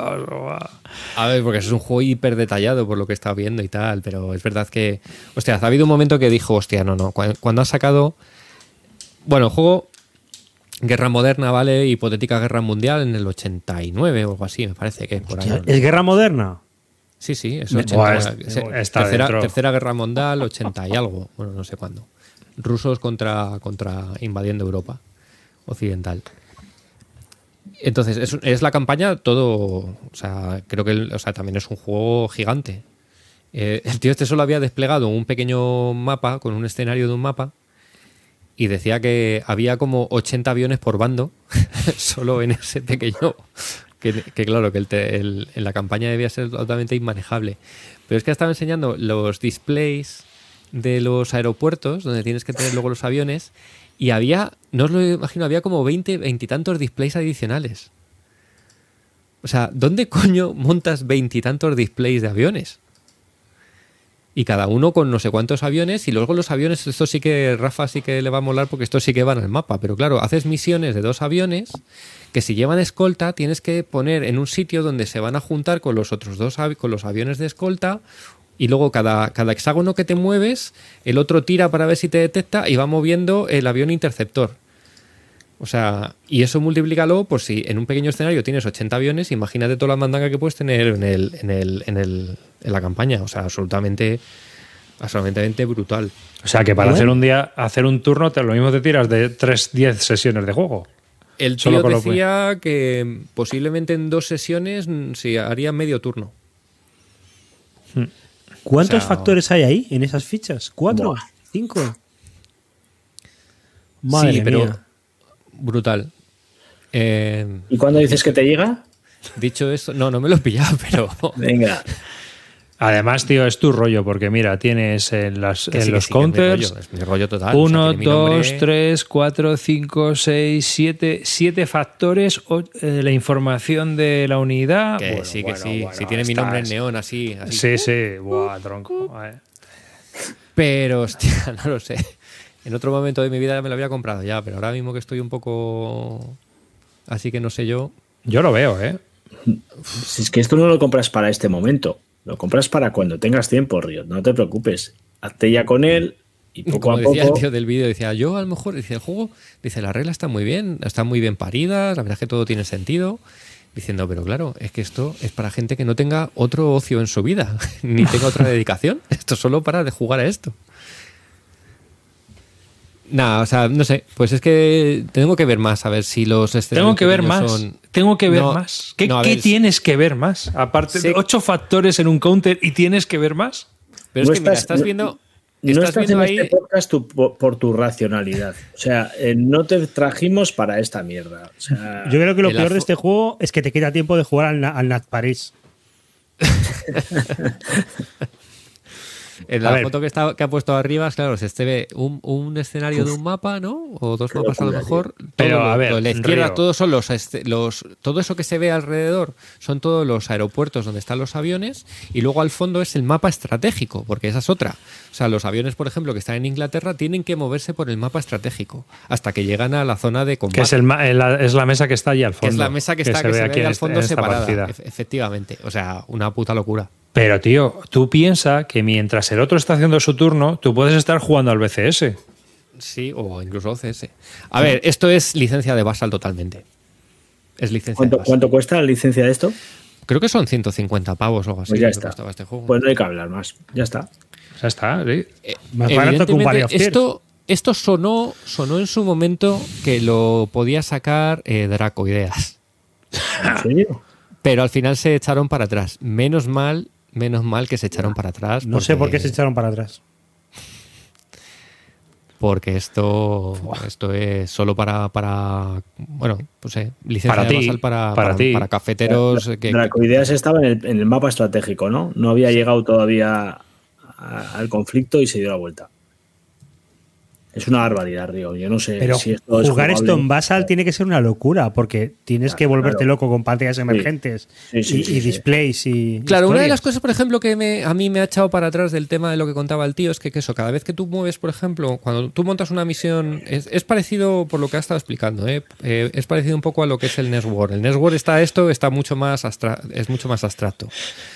Pero toda la guerra aérea tiene mucha, mucha importancia. Entonces tú lo que haces en el Network es decir, vale, pues eh, en este combate tengo aquí unos aviones que no he utilizado y los voy a meter para darme un más uno. Bueno, aquí por ejemplo, si tú quieres hacer un bombardeo, pues lo que tienes que es que mover tus aviones hexágono por hexágono. Porque claro, el otro a lo mejor tiene un AWACS, que es un radar de alerta temprana, Mm.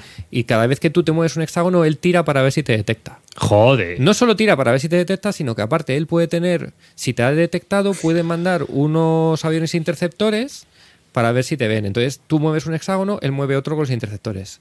Tiras detección, mueve un hexágono, mueve el otro. Entonces, claro, es- ni siquiera en Basal jugando asíncrono se puede jugar a esto. Entonces, imagínate que eso es lo que tienes que hacer con un avión. Pero yo- un, yo- un- yo estoy- un escenario pequeño que tienes 80 aviones por bando. Yo estoy viendo la foto esa y eso parece que han cogido 10 10 cajas del azul, este, el que ganó el juego del año, y lo han tirado ahí, los azulejos, tío. Aparte hay como unos mega hexágonos, aparte de los hexágonos Sí. normales, están Claro, estos- los de la UAS. ¿no? Joder. Digo yo. O para los pepinos nucleares. Claro. Viene, viene con la torre de control tamaño natural para que puedas desplegar todas tus dotes o Eso para la segunda edición, como el del, el del submarino. no sé, habrá, habrá alguno que disfrute con esto, pero de verdad que da mucho Pues miedo, Río, ¿eh? Río. No, yo no creo que Río disfrutase con esto, ¿eh? No, a ver, verdad. yo sinceramente, os, o sea, os soy totalmente sincero. A mí tengo, a mí me gustan aprender, o sea, ver los sistemas, leerme las reglas, ver lo que representan y yo con eso disfruto. Mm, Es verdad que es un metajuego que no tiene por qué ser jugar al juego como tal. Entonces yo no descarto pillarme esto pues porque vienen todos los aviones, vienen sus características, viene todo detallado. Entonces, bueno, y pues es comprarte el libro de James no lo Claro, ha pillado. tío, o sea, es que, no sé, desgranar esto, incluso te digo más, descárgate las, re- las reglas, que las tengas en algún sitio. No te, Que no sí, sé. esa es la otra opción. ¿Y la licencia de leer las reglas? que Claro, es la licencia de Basal, tío. Es la licencia de Basal. Yo, tronco, creo que te lo tienes que pillar. Luego ya. Allá tú, ¿eh? Pero esto. No lo sé, no lo sé, no lo sé. La verdad es que por lo que he estado leyendo, el- creo que NES War, aun siendo también un, un juego complicado y grande, creo que hace que se pueda jugar de una manera mucho más sencilla que esto. Entonces, creo para jugar no creo que haga falta bajar a tanto detalle como propone esto y te puedes quedar en el detalle de NES War, que ya es suficiente. Pero esto además es que es, es la Tercera Guerra Mundial, ¿no? Sí, ¿No estás un poco hartito de la Tercera Guerra Mundial? Totalmente. A mí ya. De hecho, De, o sea, de una sí- guerra que no... O sea, es que esto, esto, esto es nostalgia, porque, vamos, estamos hablando del 83-89. Si este juego lo hubieran sacado como una reedición. A ver, esto, se supone que este juego es una. Una re- no una reedición, sino que utiliza el mismo sistema que tenía el Wolf Strike de Mark Sí. Herman. De los- Oh, uh. ¿Vale? Sí, que tampoco tiene muy buena fama, ¿eh?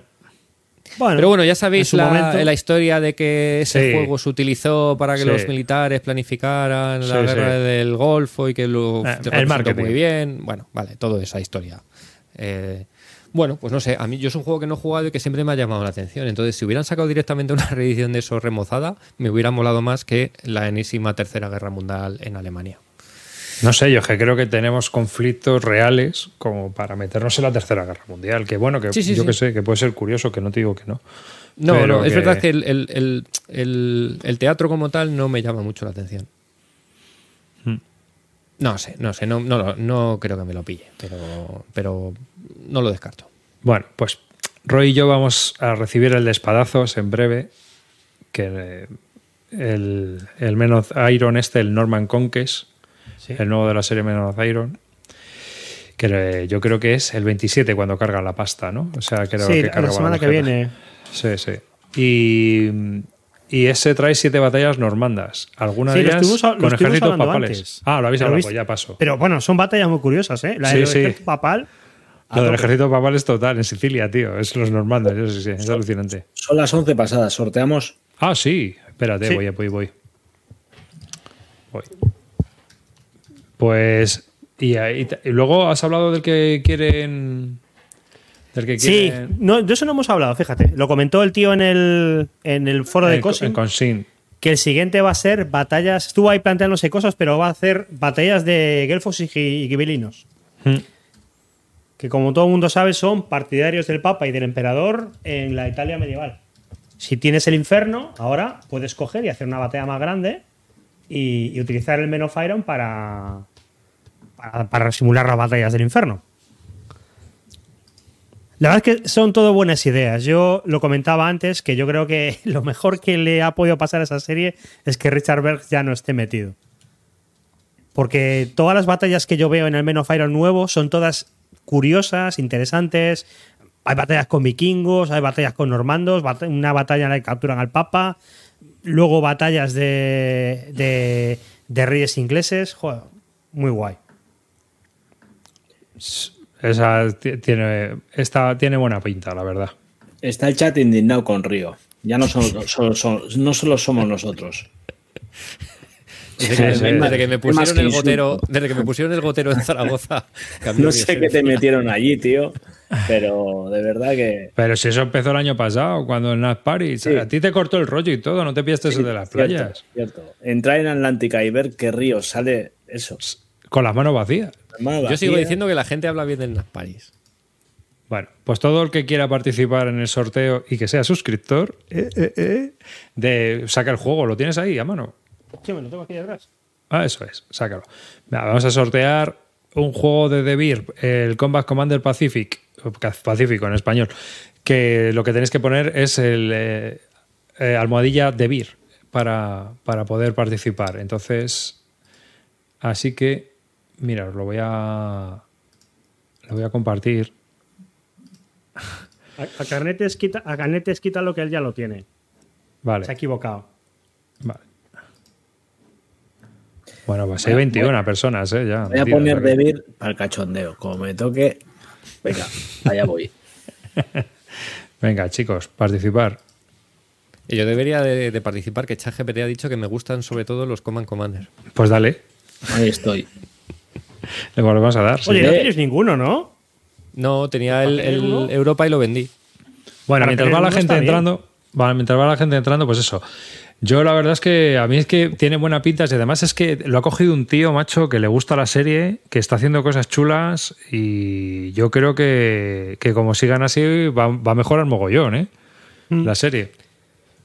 Mira, y ya que estamos con esto, tú comentaste que habías visto el de mm, Ah, sí, el de Bonnie Salfers, sí, Bonnie Salfer. Alde, Bo- Bonnie Saldeirfers. Sí, Alderfer. sí. ¿Y qué, qué pinta tiene eso? Porque yo lo que vi, lo habíamos comentado, es que vi los despliegues de las batallas y están eh, pared contra pared, culito con culito pretito. No, no, hay Sí, no parece que haya mucho movimiento ahí. La- las tengo en. Os las pasé en Telegram, ¿no? A vosotros, me parece. No, las puse en No. el Telegram general de, de Vis Bélica. Pues ese, a ver, esto es un- este juego es el heredero de Musket and Pike, pero en la siguiente época. Y Musket and Pike yo he jugado y sí que es un juego que tiene maniobra. De hecho, la maniobra es muy importante porque tú vas manejando las tropas y los piqueros se pueden ir a tomar viento en, en una maniobra maldada. Pero aquí yo veo que están espalda contra espalda esperando el turno uno a hacer fuego. Sí, una cosa así. Eh, aquí es que iban más al control. Por lo que yo estuve viendo, eh, lo que querían ellos es que el juego representara más el control de las tropas y de cómo, cómo tienes que ir controlando todo lo que va ocurriendo en la batalla. Es decir, que no es eh, que al final se te va de, digamos que lo que ocurre es que se va degradando pues un flanco o una parte y entonces tú ahí ya es cuando empiezas a maniobrar para intentar ir cerrándoles y atacar por los flancos a los demás. Es lo que yo estuve entendiendo.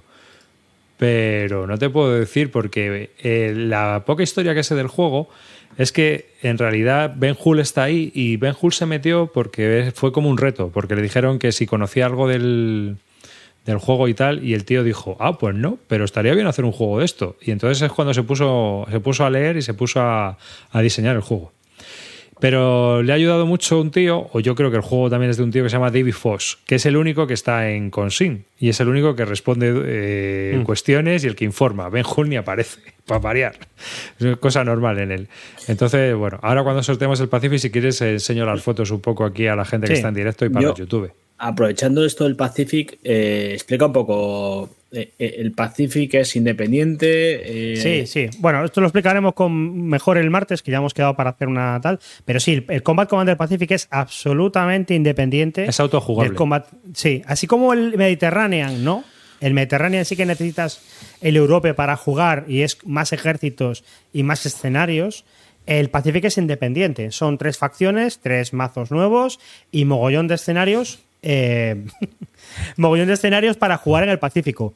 Y, curiosamente, eh, lo, lo normal en este juego hubiera sido coger el Combat Commander normal y hacerle cuatro variaciones y sacar escenarios y lanzar la churrera.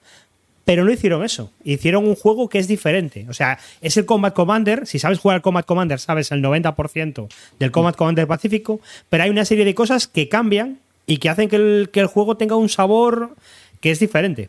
De hecho, hay, mucha gen- gente que. Hay gente que le gusta más y hay gente, y gente que no le gusta, menos. Ah, yo, lo, yo a mí este es el que me gusta, es el que he jugado más, pero principalmente es porque el tema me mola más. Porque a mí, cuando yo era pequeño, las pelis que vi fue Invasión en Birmania, no fue mm, una de, de- del El, puente demasiado lejano, ¿no? No fue el puente demasiado lejano, fue Invasión en Birmania. Entonces yo a esto, esto yo estoy aquí a tope.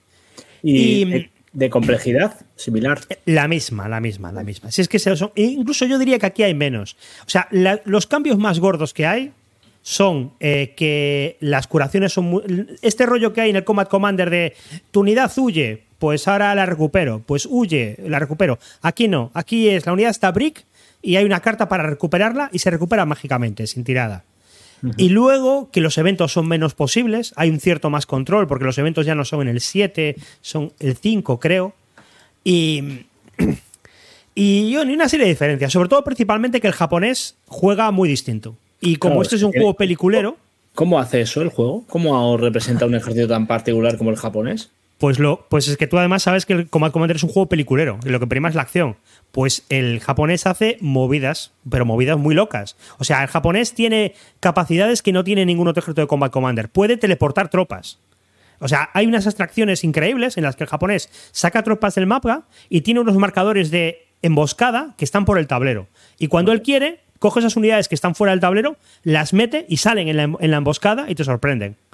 Y el japonés tiene bonos a combate cuerpo a cuerpo porque van con katanas y van a la carga. Y hay incluso, que esto es una cosa de mí que me flipa, que tiene una postura nueva. Sabes que las posturas eran estas de defensor, invasor, atacante, no sé qué. Pues hay una postura del japonés que es la postura Banzai, en el que cuando juega tiene tropas ilimitadas. O sea, las tropas van saliendo, saliendo, saliendo, las matas y vuelven a aparecer y no te dan puntos. Y es como el como la típica escena de una película del Pacífico que tú estás con la ametralladora matando japoneses y te van cargando y vienen y vienen y vienen y vienen y es una, una oleada humana. Pues eso está ahí representado en el Combat Commander y hace que tenga una- un rollo muy diferente. Ya. Y eso es todo, eh, las cartas y las propias. Las cartas son diferentes, por supuesto, los eventos son diferentes, Mm. eh, los ejércitos son un poquito diferentes, eh, bueno, el japonés es muy diferente. Y, y nada más, un par de cambios pequeñitos y, y ya está. Y luego escenarios muy chulos, ¿eh? Hay escenarios ¿Cómo? muy, muy guays. ¿Como cuántos escenarios hay ahí? ¿Cuántos? Pues mogollón, porque son, creo que son 15 en el juego base o por ahí, más Y luego Guinea. Nueva Guinea. Nueva Guinea son 10 más, que te viene incluida la expansión de... que- bueno, que comprando esto tienes todo lo de Combat Commander Pacific, por solo salió la caja base y, Y- y la y Nueva expansión de Guinea. Nueva Guinea, que viene incluida. Que además tiene escenarios muy chulos. Sí. Eh, Tiene Uno es de escenarios Mark Herman, por ejemplo. Hay un escenario que yo jugué que es, vamos a ver, el, el, jap- el- el- el americano empieza aquí, el japonés empieza aquí, abajo, y tienen que pasar avanzando hacia aquí, cruzar un puente y el otro tiene que salir por la parte de, de abajo y el otro por la parte de arriba. Hacer una X tienen que hacer. Pero claro, en el medio te encuentras eh, en el puente y dices, a ver quién pasa aquí. Ya. Tiene escenarios súper chulos. Bueno, A ver, la, la eterna pregunta. la- ¿Solitario? Qué solitario. O sea, vamos a ver. Esto lo hemos hablado en el Telegram. Yo entiendo que haya gente que juegue con un bot al Combat Commander en solitario. Perfecto, que se lo pasen bien. Genial, yo nunca le voy a decir a nadie cómo tiene que divertirse. Pero de todos los juegos que haya en el mundo, el Combat Commander es el que te pone más obstáculos para que sea divertido jugar en solitario. Porque tiene manos ocultas, sorpresas, eventos, historias. ¿Lo puedo jugar en- en solitario y divertirse? Genial, pero no se lo recomiendes a la gente. Porque no, no es una experiencia fácil. Sí, sí, sí, sí. sí. Bueno, le vamos a dar, ¿eh? Así que vamos a ver quién es el afortunado.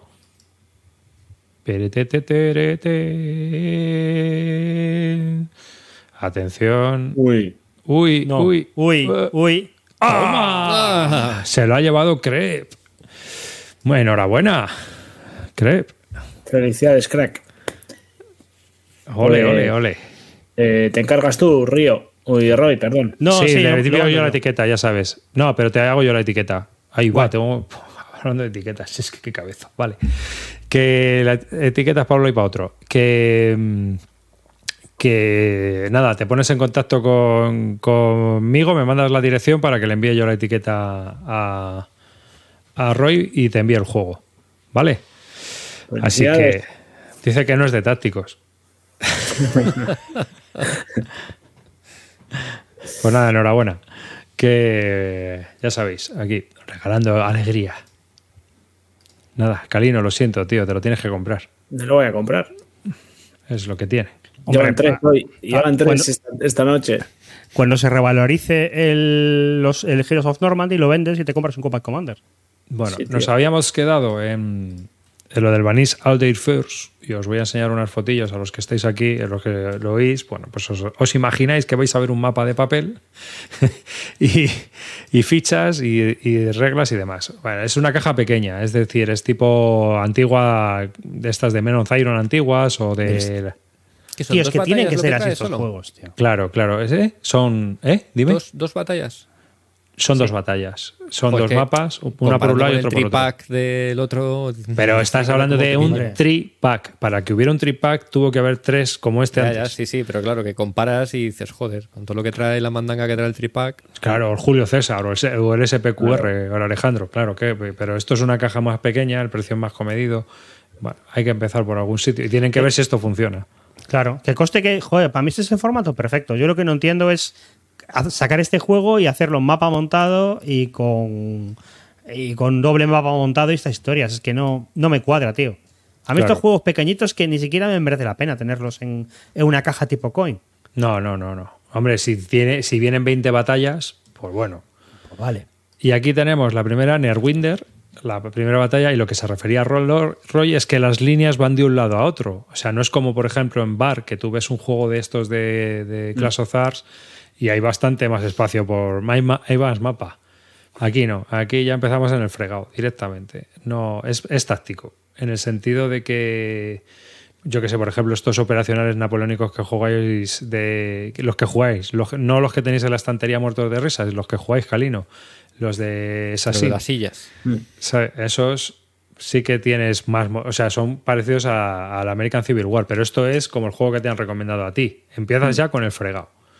Y claro, la historia está en, mm, espera, vale, con la batalla desplegada. Lo que es es ya pegarnos de tiros y ver por dónde cae.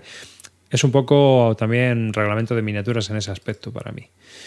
Y, y luego Blenheim, pedazo de batallón que hubo ahí en de los tiempos, aquí, ¿Qué con guerra, qué, guerra, ¿Qué guerra es esto? Sucesión española. No sé, súper interesante, ¿eh? A mí la tapa esta. Esta a mí etapa es la tapa- caña. Esta etapa es la caña. Históricamente hablando, es súper chula. Pero claro, eh, aquí todavía la guerra, o sea, esto te pasa como en la Primera Guerra Mundial con respecto con el armamento que tenían. Pues aquí les pasaba un poco igual. Claro. Esto no es Napoleón. O sea, todavía los movimientos eran muy rígidos, las armas todavía no estaban, los monjetes, o sea, se, se cuenta, por ejemplo, en Blenheim que había un, un batallón, pegó una descarga de que son 600 y pico tiros y solo hubo cinco bajas en el otro lado porque salieron corriendo, ¿sabes? Salieron todos corriendo y solo había cinco muertos. O sea, de 605 tíos, solo, solo dieron cinco porque no se apuntaba. No sé si lo sabíais. O sea, no había orden de apuntar. Solo había orden de carguen, disparen. y ya está. No. Lo, lo importante era la- el tiempo de cargado. Tenías Sí. que. Eh, Se rayaban mucho los prusianos con esto tiene que ser disparar, cargar, disparar, cargar en líneas y sobre todo hacerlo sucesivo para que disparen los de abajo, luego los que están de pie, luego otra vez los de abajo y hacerlo taca, taca, taca para que fuera lo más continuo posible. Pero El tren de- del ejército de Mambrú, que, está, que es el, el general que está aquí, eran 50 kilómetros, tío, de largo. Para esto. 50 kilómetros. Para que veas tú cómo andaban ya en esa época con la logística. Estas batallas son mucho más grandes que luego las de Federico el Grande y toda la guerra de los siete años y demás. Son bastante más grandes. O sea, es una época en la que hubo batallas muy gordas. y ahí yo veo cañones a punta pala, porque lo que está en Claro. segunda línea, yo creo que son todo cañones. Si es que ahí había piezas de artillería que tenían que estar tiradas por tiros de 40 caballos, tío. Uf. Hay un libro súper interesante de David Chandler sobre esta época de, de Mambrú. Me vuelven a preguntar qué guerra es. Es la guerra de sucesión española. 1703, 1711, por ahí, ¿no? No, no lo he dicho Sí, así por ahí, ojo, ¿eh? pero, Sí, pero en Europa. En Europa, sí. sí. en España se luchó muy poquito. Una batalla gorda por ahí, por Valencia, por ahí. Sí, el sitio aquel que hicieron una mina, pegaron un pedo en el castillo y quedó del castillo. Bueno, todavía se puede ver en Alicante. Y bueno, y la- luego los, la- las entradas de Madrid, que luego los echaron y todo eso. Sí, pero bueno, a ver, se luchó, pero las, las batallas bestias fueron fuera. O sea, Sí, tenéis un tenéis el, el- el no el no peace without Spain. eh, si os interesa un poco todo lo que es el la todo lo que es el conflicto, pues es un, no es un mal juego para bueno para ver un poco. No que entre mucho al detalle, pero bueno vais a ver por dónde se pegaron y es verdad que en España hubo poca poca cosa. Bueno, dicen aquí la de Zaragoza fue de las más grandes. Bueno, pues. Pero fueron más gordas fuera. El- el pe- la movida fue fuera. Aquí hubo movida, pero la gorda fue fuera. Si no, Mambrú habría estado más tiempo en España, que era el jefe del ejército inglés. Mambrú se fue a la guerra. Por eso. Ay, qué dolor, qué dolor, qué pena. Que. mm, Bueno, y el tanto monta Calino, que ya casi casi. ¿Cómo lo ves, tío? Eh, Tú que lo has jugado. bueno, pero, pero, pero ¿por qué me preguntas por él? Porque ya va a salir, tío. Sale en inglés ya. Así que NAC lo estará a punto de salir. No, te, te lo digo porque que habrá partida casi ya en breve. Yo creo, ya la gente estará. Sí, de hecho, en, en Zaragoza. te pregunto por qué eres el tío que ha jugado, no porque. Sí, bueno, a ver, eh, mi experiencia con el juego son dos partidas y, y bueno. Y como habéis estado a batalladores, lo habéis visto ya y ya estará sí, a puntito de eh, tiene una presencia muy chula, además tiene la edición en castellano me consta que, que tiene, tiene cosas bastante interesantes que van a cambiar con respecto a la de GMT. Ya, ya irán diciendo cómo va esta, esta edición y para cuándo es, que sí que es verdad que creo que me suena, os hablo de referencia y de memoria, pero me suena que para febrero más o menos de... Mira, enero, enero. Pues en enero lo tendremos ya por aquí. Me suena más que era febrero, ¿eh? que prácticamente iba, iba a llegar en febrero. Pero bueno, esas fechas están ya aquí. Y el juego, pues bueno. Eh, No, ya has hablado de él, ya has hablado. Eso me da igual. Era, era simplemente comentarlo, que ya, que ya va a salir en inglés y que, Mm. que, pues eso, Sí. que en breve saldría en castellano. A ver qué tal. Tengo, tengo ganas de verla. Y una, una cosa que me ha llamado mucho la atención, tíos, es que el juego este, el Thunder in the East, que sacó eh, Victory Point Games y que vende GMD porque se quedó la licencia y todo eso, También hemos, hemos hablado antes de él. Hemos sí. hablado ha, de sa- ha sacado el Keep Print and Play. ¿Ah, sí? ¿Ah, sí? Debe Ha ser. sacado un Keep Es Print and Play pa- para actualizarlo. Ah, vale, para actualizarlo. Como están haciendo un nuevo están haciendo una serie o quieren hacer una serie de a partir de ese juego han sacado un kit de actualización con una nueva versión de Basal y, y- y, bueno pues pero de momento es un print and play Es que Pero los, los, los 125 planes pavos los planes realmente de Thunder in the East son gigantescos. No sé si habéis visto alguna vez el mapa de todo lo que tienen planificado sacar. Sí Se es una barbaridad Se morirá el Frat Chadwick antes, vamos, pero es brutal. Sí, o sea, ya comentamos en su día eso, sí. Yo Hablamos de no. esto porque nos pusimos a hablar del Wings of the Baron y, Ah. y de paso hablamos de Victory Point y de dónde estaban los juegos de Victory Point. pero el Wings of the Baron es un poco viejuno un euro, es un euro para guargameros ¿no? Sí, es un euro para Wargameros. claro o sea no se va a jugar como no lo cambien y no lo actualicen como no lo desarrollen un poco ese juego Yo, yo no lo he jugado, pero tiene buena fama. Y a Ya, pero, gustaba y pero tal. tiene pinta de ser como estos euros que a veces publica GMT, que dice, como el barniz, eh, el de mm, el del barniz de Snakes. El de espero que Irlanda. No, pero te digo que, que me recuerda a ese tipo de juegos, ¿sabes? Que salen, que son euros, pero mal paridos. Por cierto, que se ha agotado el Banis of the Snakes. Estuve viendo la Sí. lista de los que se habían agotado en las, en las ventas. Yo lo estuve viendo también, digo, pero bueno, Se agotó eso, se agotó el, el British Way, que me parece curioso. hmm. Pues es que es un Y- coin de dos que mini coin. Claro. Y se agotó también el. alguna cosa más, no me acuerdo ahora. El Mr. President, no, alguna cosilla, historia más. Fíjate que yo me quité los coin y el British Way mm, he estado tentado de pillármelo. Píalo, hombre. Que se, ahora está agotado ya. Píalo que se te, se te, va- se te pasa el arroz, ¿eh? Salvado por la campana. Luego, cuando, dice- cuando lo quieres coger, la empresa ha quebrado y ya no lo encuentras. Mírame a mí. Sí. Ya vas tarde para muchos juegos, Río. O sea, Claro, tío. Sí, es yo- que- sí, sí, sí. porque cuando lo vas a querer comprar ya vas a tener reseñas buenas y pff, esa te va, va a decir, Buah, vaya mierda. A mí me llama la atención el que van a sacar de guerrillas.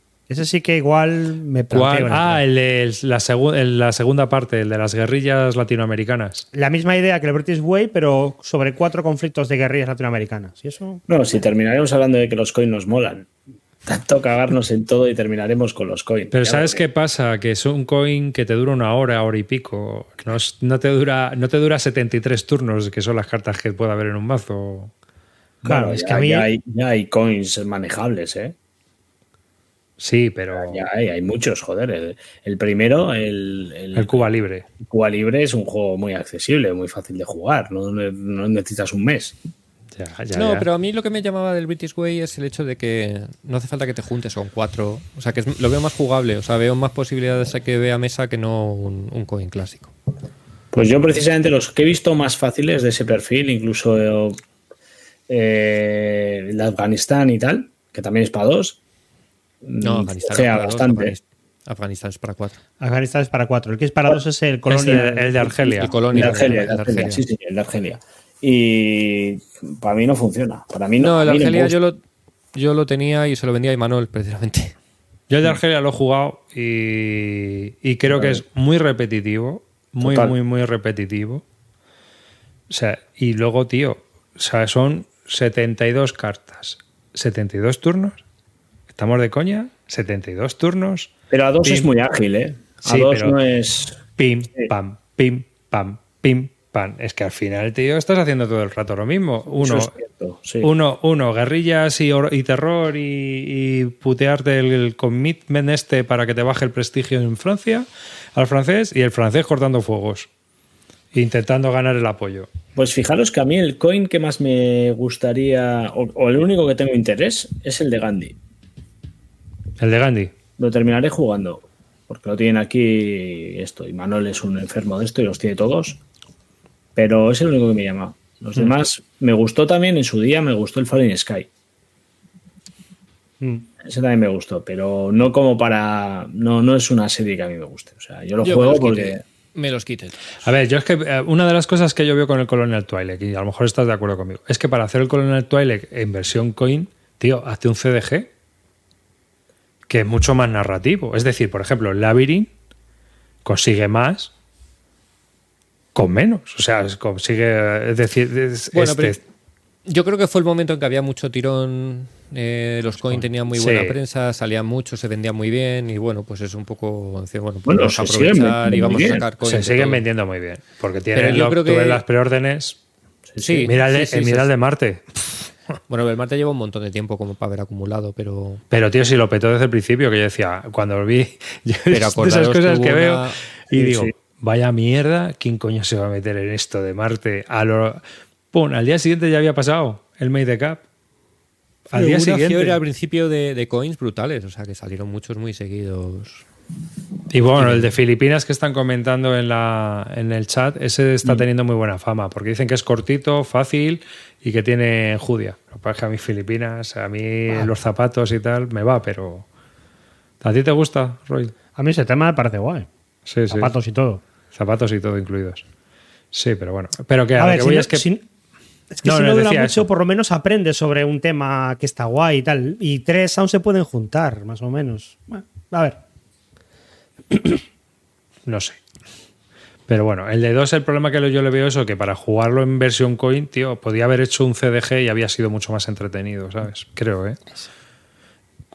De, pues, como el César o como el Aníbal. Y Mm. aquí todos contentos. O el Labyrinth.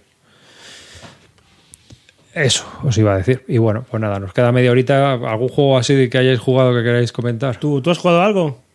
Yo sí, pero tengo que ponerme la lista de lo que he jugado porque si no, no me acuerdo. Pues voy empezando yo hablando del, del Tank Duel, de las narices. ah, vale, si quieres Venga, empiezo venga. yo, eh, pero tú verás. No, no, hablo yo del Tank Duel, que al final siempre hablo yo de último. Dale. Pues estaba ahí las últimas semanas, eh, bueno, casi meses, porque llevo cinco o seis partidas, no, no estoy muy seguro, jugando al Tank Duel eh, con, con dos colegas míos, Nico y Carlos. Nos juntamos aquí en una asociación y tenemos dos horitas y nos jugamos un Tank Duel. ¿Qué es el Tank Duel? Pues esto es un juego que sacó GMT hará ya unos cuantos años, porque ya han sacado expansión y todo, de batallas de tanques. Los tíos decían que querían hacer algo como el Wall of Tanks, pero para jugar. Y, y el Tank Duel este es, si hay una definición de filler wargamero, es el Tank Duel. Es, es esto. ¿Qué haces? Bueno, pues cada jugador lleva uno o varios tanques de un bando y te pegas contra los tanques del otro bando. Y lo que estáis viendo en esta imagen es lo que hay. No hay mapa, no hay terreno, no hay nada de nada. O sea, es solo Es todo una- abstracción. es una extracción completa.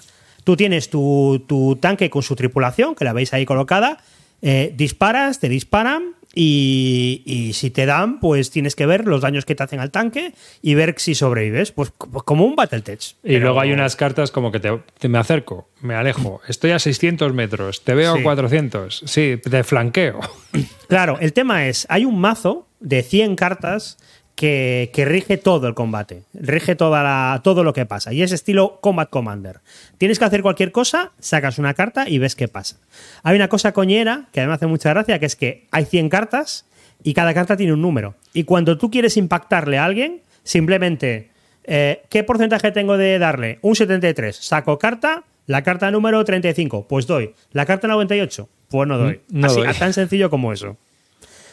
¿Y luego qué pasa? Bueno, pues en el juego hay un ratio y hay una cosa abstracta que es el centro de la batalla. Entonces, tu única posición es saber si estás muy cerca del centro de la batalla o muy lejos del, centro de la batalla. Y con eso mides la distancia a la que te pueden disparar.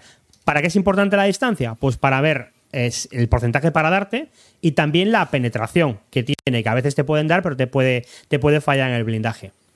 Eh, y luego lo que tienes en las cartas son millones de cosas más que puedes hacer. Pues órdenes, apuntar mejor, fallar en cómo apuntar, terreno. Aunque no haya mapa, tú te vas moviendo y en un momento te paras, juegas una carta de terreno y dices, pues estoy en el bosque. Ahora, Entonces, como estoy en el bosque, igual me dejáis de ver porque me oculto. Tengo un 20% de ocultarme. Saco carta, 20%, me oculté.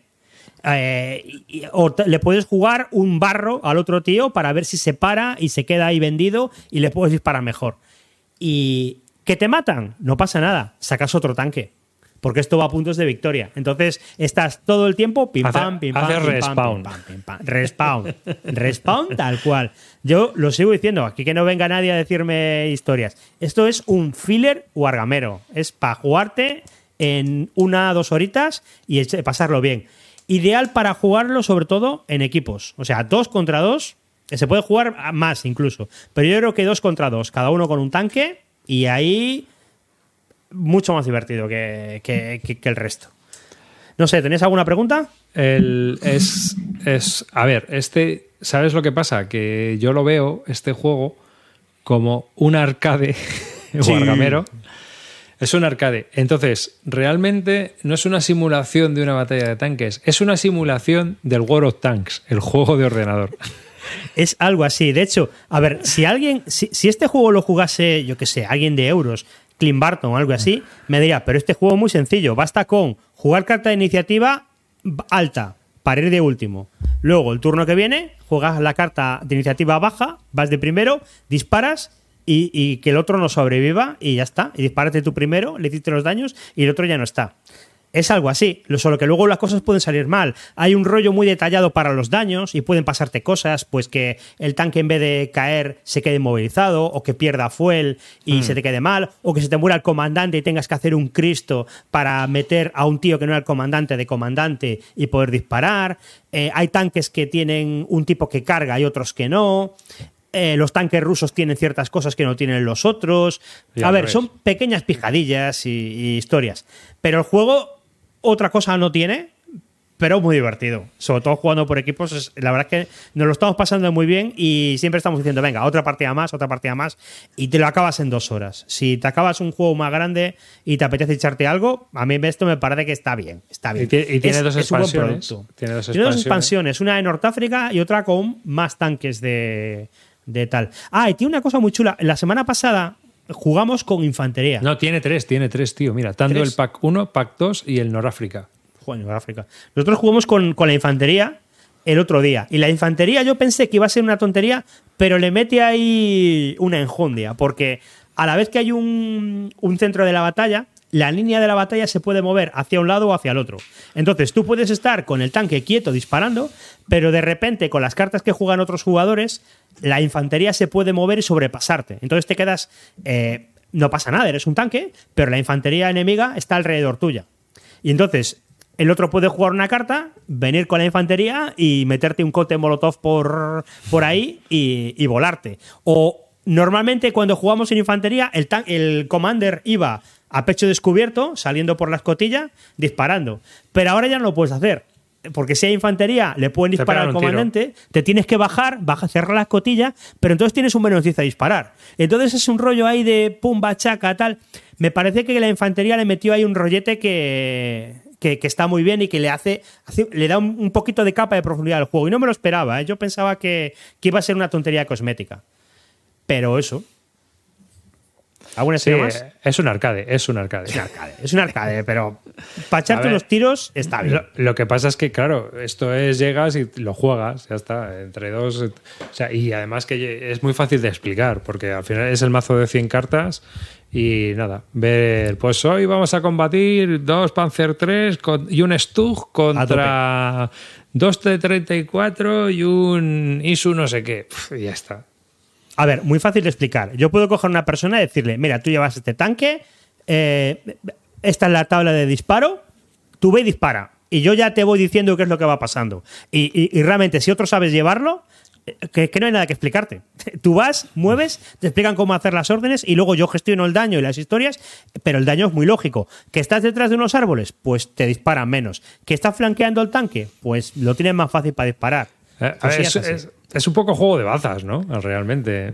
Es un juego de cartas, es un juego de cartas. Es como un Command Commander, pero sin tablero y Hmm. solamente cartas, cartas, cartas y extracciones. Eh, eh, carta de no sé qué, te caes en tal, meto humo y entonces no veis al tanque. A, ver, yo, Eh, a mí me gustó el juego, pero yo le tengo puesto un 5 por dos razones. Una, porque en- es un arcade y, y es un arcade del World of Tanks. En realidad con los tanques no tiene nada que ver. Entonces, es- eso ya a mí me, me desvirtuó mi- en mi cabeza.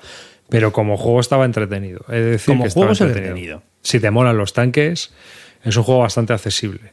Eh, eh, y, y para jugar contra otra gente, hasta a diferencia de los aviones que no se los puede sacar a nadie habitualmente, esto lo puedes sacar. Y ya te digo yo que por equipos es mucho más. Todos los juegos por equipos son más divertidos. Entonces, porque te andas haciendo la puñeta de muévete tú, ve tú primero, que te disparen a ti y luego voy yo y no sé qué. Y está, está bien, es, es coñero. Entonces, si buscáis un algo para jugar en dos horas y que sea de pegarse unos tiros, esto, esto está bien. Y no, no muy complejo. A ver, tiene reglas GMT, pero yo creo que esto lo puede jugar. Si alguien lo pilota, esto lo puede jugar cualquiera. Sí, sí, sí, sí. Sí, es un juego bastante accesible. Es un juego bastante accesible. Este del Pues- Panzer Leader. El Panzer Líder, ¿pero de qué estáis hablando? Se te pregunta para la Fox. ¿Pero cuál es el Panzer? El Panzer Líder será una simulación. Esto no es nada. Esto no- El- Joder. lo- no sé muy bien porque es un juego que va a sacar Compass a final de año. Iba a sacar Ah, un vale. juego Compass que parecía muy parecido a lo que proponía este, pero era solitario. El Tank Ace no sé qué. Sí, pero esos son de los de este tío, ¿no? De los que el, el que hace siempre el mismo Smith. juego, pero le cambia el cromo. Sí, de los que había de aviones tenía varios de estos. Sí, sí. Pero no sé, el, el aspecto era muy parecido porque la- tenías la plancha también de avión, con, o sea, del, del tanque con los impactos y tal. Y cuando lo vi me dio pareció que digo, bueno, esto pues era como el Tank Duel, pero luego me di cuenta de que era un solitario. A, a- a No sé mí el Panzer Leader me ha llamado muchas veces, ¿eh? solo que es tan duro, tan bestia que no, imposible entrar. O sea, eso y ASL es incompatible. Pero, Calino, tienes la versión nueva y renovada, mucho mejorada, que es la del Dead Right. Sigue siendo inaccesible, tío. Que hombre, que no. Si solo tienes que hacer. ¿Cuántas fracciones por tirada? No sé, ¿cinco o seis? Yo creo que es accesible, pero tú verás, con una calculadora científica No, no, es no. accesible. No, no, deja, deja. Pero. Pero sí, yo este me lo quité también, ya hablamos en su día. Creo que lo hemos Sí. ¿Pero jugado. llegaste a Sí. jugarlo bastante? Bastante Porque a ti en el club, en el club os, os podría cuadrar para jugar a varios. Lo he jugado solo en casa y con uno, a uno. Nunca he jugado ni a dos, ni a, o sea, ni a tres, ni a Claro, cuatro. es que solo, es que Y- solo es mecánico y no tiene gracia. Claro, Pues yo, mira, que- eh, yo, yo le metí ocho partidas, ¿eh? Sí, yo tampoco creo que jugase pocas, ¿eh? pero no sé, tampoco, no le vi mucha, no, no le vi. Eso que tú me estás resaltando, yo no se lo he visto. Bueno, Yo, no- yo- yo no me he divertido jugando este juego. Es que Yo- yo, yo creo sí- que, hay que es que jugándolo a cuatro, ah, toma, y no sé qué, y ahora Claro. voy por ti, pero Es que yo- aquella zona, pero nosotros hemos aléjate, mogollón a aléjate. tres. Y a tres ya es divertido porque son dos en equipo, te reparten las cartas. Es muy una cosa que en muchos, O sea, yo- muy detalles, abstracto. muchos detalles, que al final la sensación de estar moviendo un tanque, pues... pues lo Que tú- también te digo que podías estar jugando al tanks este como a otra cosa, ¿eh? Claro, Tampoco eso, pasa- por eso. Sí, sí, sí. Puede Sí, ser yo no, digo que sea un autores, imprescindible ni nada así, pero mira, si tienes, si te apetece pegar unos tiros en una hora, esto es recomendable. Mí y me- se, ha, me- se ha quedado ahí. Me llama la Mm, sí, atención sí, que sí. estés jugándolo tanto, porque tú lo estás jugando mucho. Pero es porque, lo- porque los chicos estos cuando cogen un juego le dan a plan. Cosa que a mí no me parece mal. Aunque el juego no sea muy bueno, a mí Oye, jugarme cinco Pues tiene partidas, ¿eh? pues está, está guay. Tiene partidas. Tiene, tiene un ratio de más de una partida por, por propietario, que ya es. Eso es, eso es importante, ese detalle. es En un. Wargame, ¿eh? en un juego que viene de GMT. O sea, que jugar se juega. Pero tu, tu, tu, tu imagen hacia este juego fue cambiando hacia, hacia mejor, ¿eh? Tus primeras partidas Sí, fueron en plan de sí. cachondeo, en plan de, bueno, ahí No, jugando. de hecho, mis primeras la primera vez que jugué dije, bueno, no está mal, vale. Y, y luego las segundas, bueno, tal. Pero el otro día cuando metí la infantería, y ya sabemos todos, es que es lo bueno del. Sobre todo lo que yo estoy valorando es la, la- la sensación. Y la sensación es ir allí, sacar un juego, empezar a jugar a muerte y estar dos horas que sabemos perfectamente lo que hay aquí y no sé qué. Y eso a día de hoy a mí me cuesta mucho. Entonces, para mí me está viniendo bien en este momento, porque Pero es lo no que, lo que un Catán y en un viajeros al tren. No, decir. pero no pegas tiros, pero no pegas tiros. No pegas tiros ni se te muere el comandante, ni estás ahí, ni te cuentas ahí una historia. No, es no es un mismo. arcade, tío. Es un mata-mata, me respawn. Pues ya está. Bueno, Ahí lo tienes. Bueno, pues quedan 15 minutillos. Yo, ¿de qué puedo hablar? Puedo hablar de, de fracasos o de, o de no tan fracasos. Bueno, de éxitos. Pero bueno, sí, mira. Mira, eh, como quedan 15 minutos y ya estamos de capa caída, a partir de las 11 y media empieza a ver ya la gente se nos empieza a rajar. Venga, pues fracasos. Fracasos. Fracasos, fracasos, Fracasos. Siempre Fracasos, sí, fracasos siempre están bien. Hemos hablado del Colonial Tuele, que lo estuve jugando y bueno, me pareció repetitivo, pesado, que podían haberle aprovechado más haciéndolo CDG. Esa es la- mi sensación. 72 turnos para jugar entre dos. Son muchos turnos. A ver, si cogemos mecánicas de euro, por favor, también cojamos las rondas de euro. ¿sabes? O sea, esto en 10-12 rondas se tenía que ventilar de alguna manera. Bueno, pues estuve jugando a un juego de Decision Games que es Midway Solitaire, Uh, que salió de revista. ¿Vale? ¿Pero eso salió de revista o son de los que han sacado en caja ahora? guay? Sí, salió de revista y este fue uno de los que ganó una votación que hacen todos los años y luego, como ahora van a sacar el Sea Lion, que también salió en el World of War y ganó la votación y le van a sacar en caja. ¿Vale? Hombre, Joseph Miranda, calidad. Hombre, el- Este es, de, este es de Joseph Miranda y Eric, Pej- Eric leyenda. Joseph Miranda. Sí, leyenda es Joseph Miranda. ¿De qué va? Bueno, pues esto es una especie. Es. Eh, no es de Midway. Es, digamos, una, la campaña estratégica de ese momento eh, en 1942, donde tenemos las Task Force eh, japonesas y las Task Force americanas. Entonces hay unas líneas con unos circulitos por el juego que es por donde se pueden desplazar las Task Force japonesas. Y las Task Force japonesas se desplazan con unos counter en una taza. ¿Mm? Tú lo organizas todo, queda todo muy cookie, muy chulo y la verdad es que queda muy bien, muy vistosito.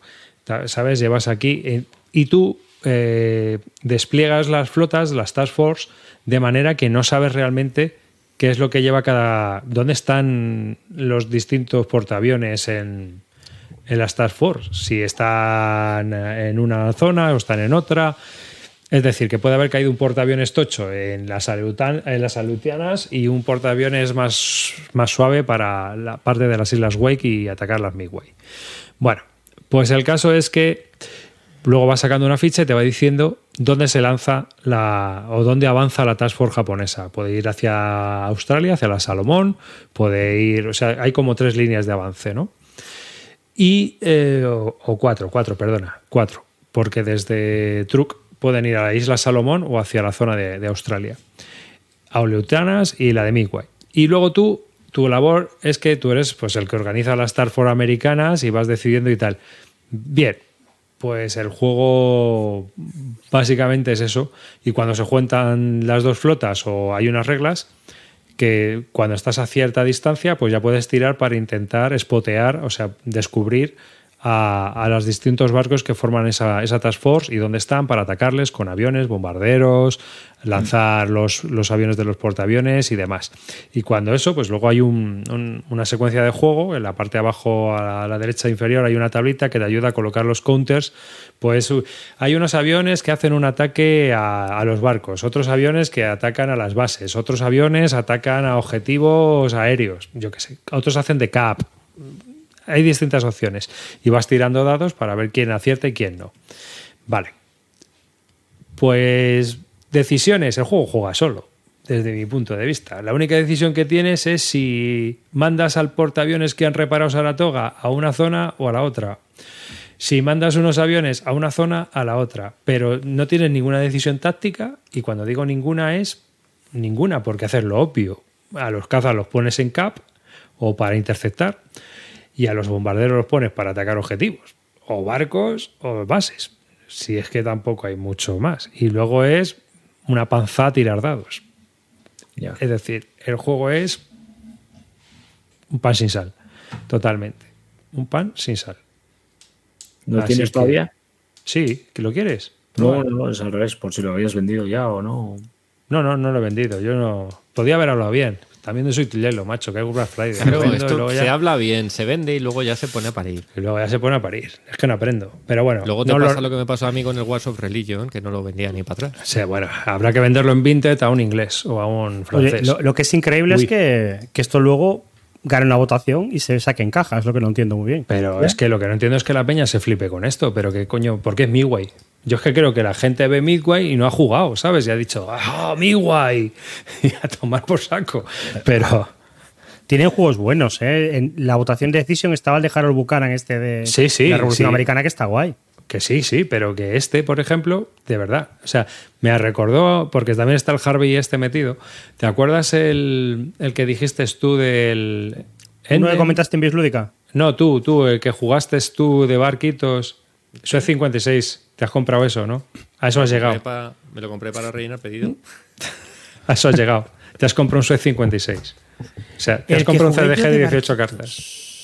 Sí, de Ah. la Primera Guerra Mundial. Ah, el de. El del. El de Graph Speed, uno de Graph Speed. Ese, el del Grace Speed. Decisiones cero.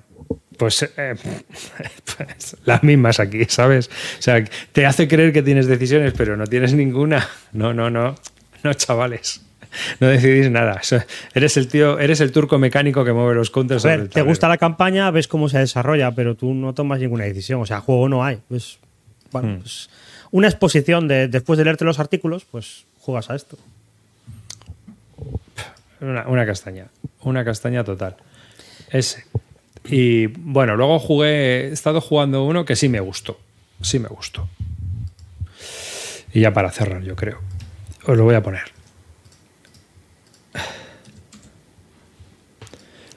Que es. eh, vosotros habéis hablado siempre del, del juego de King Kanker este, el de Dien Bien Fu. ¿No? Yo no soy muy de Dien Bien Fu, porque ¿cuántas veces lo habéis jugado? Tres. Tres. Dos. Pero es jodido de jugar, ¿no? Yo creo, porque. Es largo. eh, Es, Es largo. largo. Es largo. Es, eso es la historia. Bueno, pues yo os voy a hablar de Store Over Dien Bien Fu, Ah, que es, es la versión paleros como yo. Eh, sistema Store, Store puro, ¿eh? de Neil Richardson y Brian Jones, con artistas Nicolas Scooby y eh, publicado por Multiman Publishing. Es de la serie Store y es un juego bastante chulo de esta serie. Yo creo que es uno de... Bueno, quizá que si lo juegas muchas veces, la rejugabilidad se puede ver un poco comprometida, pero en fin. Componentes, pues nada, una caja súper finita, unas reglas, el mapa y una plancha de counters, o dos, una plancha y media, no me acuerdo, una cosa así. Donde pues se desarrolla la batalla de, eh, de Dien Bien Phu. Pero aquí es un poco distinto a lo que nos tenían acostumbrados en el juego que de Legion Games. Aquí es muy a saco. Esto es un wargame puro y duro, ¿no? Es decir, va por zonas y atacas y el, el Bien Min tiene que controlar un número de zonas al final de 8 turnos. ¿Ves? 8 turnos, no 73, 8, 8. Eh, esto se juega en una tarde. Entonces, el francés, la verdad, lo tiene muy, muy jodido. Muy jodido. O sea que. y Entonces no está bien balanceado. O sea, todo lo bueno no está balanceado. pero no es eso, es que el francés lo que tiene que hacer es evitar que el Bien Min coja todas las, todas las zonas guapas, ¿sabes? Porque es lo que le hace ganar. Si aguanta el tirón, aunque va a ir, va a ir cediendo, es decir, el, el francés va a perder la guerra, pero puede ganar la batalla. En el sentido de que si aguanta el, el envite, pues, pues está bien. La verdad es que el juego está muy bien diseñado porque las zonas de combate se van, van siendo muy históricas aunque tú no quieras. No es que esté guiado el juego, pero es que, claro, vas a ir a atacar la zona del aeropuerto y vas a atacar la zona de el, ¿cómo se llamaba? El, el fuerte que hay arriba a la derecha, que es el, que está más aislado, ¿no? Pues ese también, que estaban los argelinos. Pues ahí. Elian, algo así, no tenían nombres Elian, de- de Elian, me parece. Sí, todos tenían nombres de, de mujeres sensual, pero para lo que les sirvió a los pobres. Y, y bueno, los franceses. la Beatriz. verdad- Beatriz. Beatriz, sí. No me acuerdo yo muy bien. Beatriz.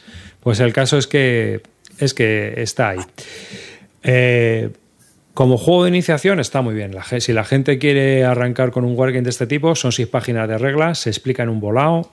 Oye, y- ¿ti- ¿tiene cartas? Que estoy viendo ahí arriba. Toda esta, los juegos de la serie Store de MMP tienen cartas, tanto el Store over Stalingrad como eh, Dien Bien Phu.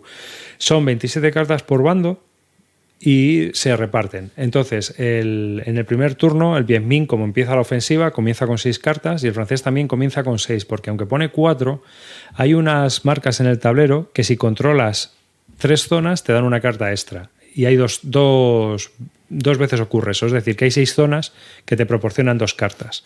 Después el Bien Minh baja en cartas, pero como va avanzando y va invadiendo, mm, pues es una especie de...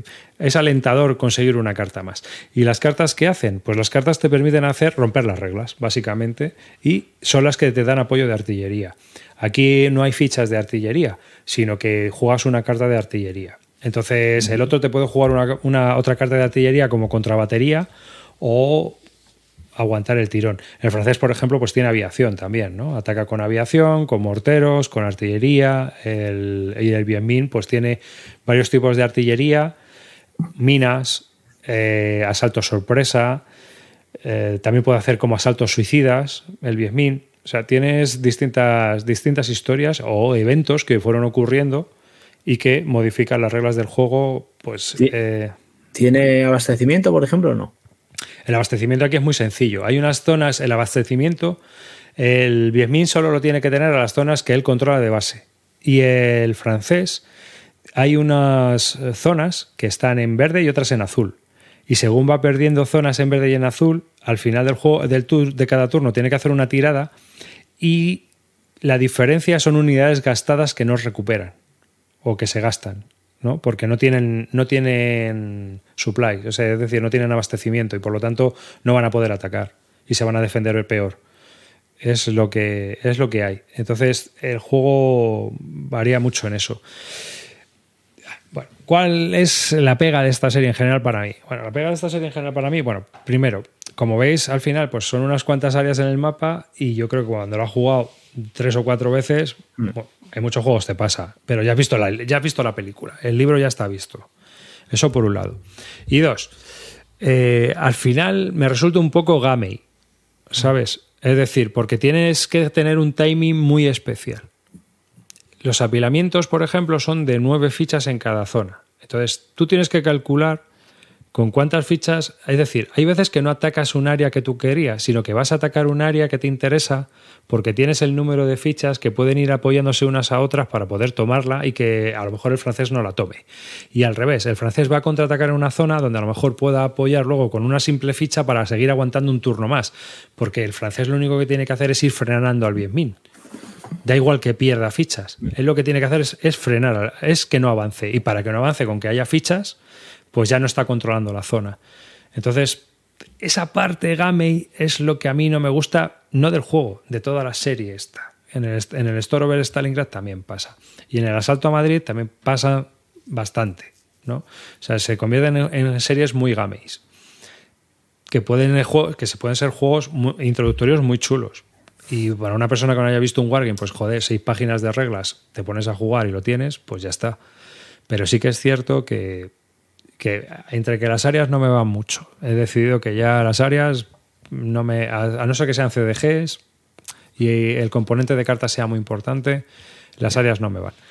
Y que el timing es muy importante a la hora de ir tomando regiones, pues es lo que me ha descabezado un poco lo que es la serie en sí, en general que ya venía mosqueado. ¿eh? Es una serie que he jugado bastante, pero que con el tiempo pues he perdido las ganas. Eh, ¿Cuánto cuesta este juego? 30, 30 40 pavos. Hmm. Estos son baratos esta serie. Sí, sí. Vamos, y de segunda mano más. Y... ¿Te has visto la peli? ¿Cuál? ¿La de, de Dien Bien, Bien Phu? No, no la he visto. Hay una peli, es una coproducción vietnamita, vietnamita francesa hmm. que está rodada en, en Dien Bien Phu y está bastante curiosa. Yo, Uy. si te parece interesante, te recomiendo que la veas. Sí, sí, pues la voy a ver. Pues debe ser de los de principios de los 90 a lo mejor o algo así. Joder, qué es, moderno. Es, es, es, una peli en la que se cuenta desde la perspectiva de un periodista, ¿puede ser? Unos periodistas franceses. Sí, hay varias. Se, se, cuenta lo que se ve dentro y luego, por ejemplo, se ve lo que se va lo que ve el periodista. Es una cosa Lo que muy va llegando, porque ¿no? el, tío, el tío, por ejemplo, está en Saigón y allí se hacen apuestas de cuando hoy va a caer Beatriz. Correcto, se correcto. paga no sé cuánto a tanto de que hoy cae Beatriz y cómo la gente lo va siguiendo desde de lo que es la, la batalla como tal. Pero a mí me pregunta gustó. pa- pregunta para, para. Palafos si el francés hace algo o solo recibir. El francés recibe mucho y puede lanzar contraataques. El problema del francés es que no puede asaltar. Que es uno de- el, el asalto es que mueves y combatas en el mismo turno. Y en este juego eh, mueves en un turno y al turno siguiente combates. Porque ya estás gastado. O o usas alguna carta que te permita mover y atacar. En general es Eh, así. El, el Dien Bien que. Ah, paracas hay un montón, los que quieras. Paracas hay todos los que quieras. O sea, aquí hay paracas. Lo que pasa es que caen donde tú dices. No, no tiras a ver si caen, vete tú a saber dónde. El Phu que comentábamos Río y yo, el que jugamos de Legion, eh, me parece un juegazo, ¿eh? O sea, Pero no es un poco. A ver, yo es que estuve leyendo las reglas, tío, y no es un poco procedural de más y con muchita, muchas, demasiadas reglas. no, no lo largo. sé. Yo, Es demasiado Es largo. largo. es yo largo. creo que es largo. El problema es largo, pero todo lo demás para mí encaja perfecto. O sea, de hecho, lo que tú estabas comentando de este juego, en el otro, eh, la sangría se ve en muchos aspectos. Se ve.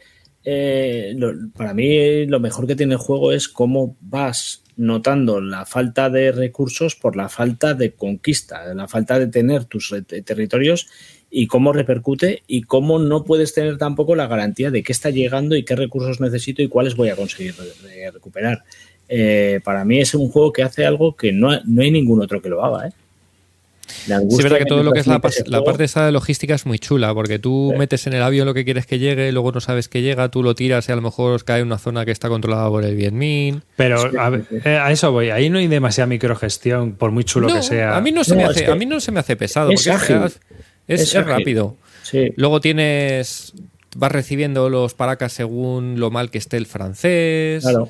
No sé, a mí sí me gusta. No sé. No, no, si no digo que no esté mal, me seguro que el juego chulo. está Lo bien, que pasa es que es un juego muy largo, muy largo. Que yo creo es- que- La pega que le podemos poner es que es muy largo. Le hace falta. ¿Pero es largo y alguien- repetitivo o largo y no. va variando? Para mí no es repetitivo. A mí No no me parece tan repetitivo. Me parece que además luego hay como dos fases. Eh, hay un como minimapa separado que es el valle. Eh, Bueno, no sé, a mí no me, a mí, a mí me parece que está muy bien. Lo que pasa es que es un juego que demanda varias sesiones. No es como este que te lo juegas en tres horas. Esto No, este- varias eh, sesiones. hombre, en tres horas esto no te lo juegas, pero en cuatro, cuatro o cinco sí. Son ocho turnos, ¿sabes?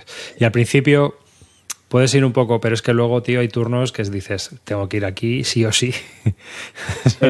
El, el follón del, del de Legion es que es muy largo y cuando ya has jugado dos, tres partidas, ya lo has visto.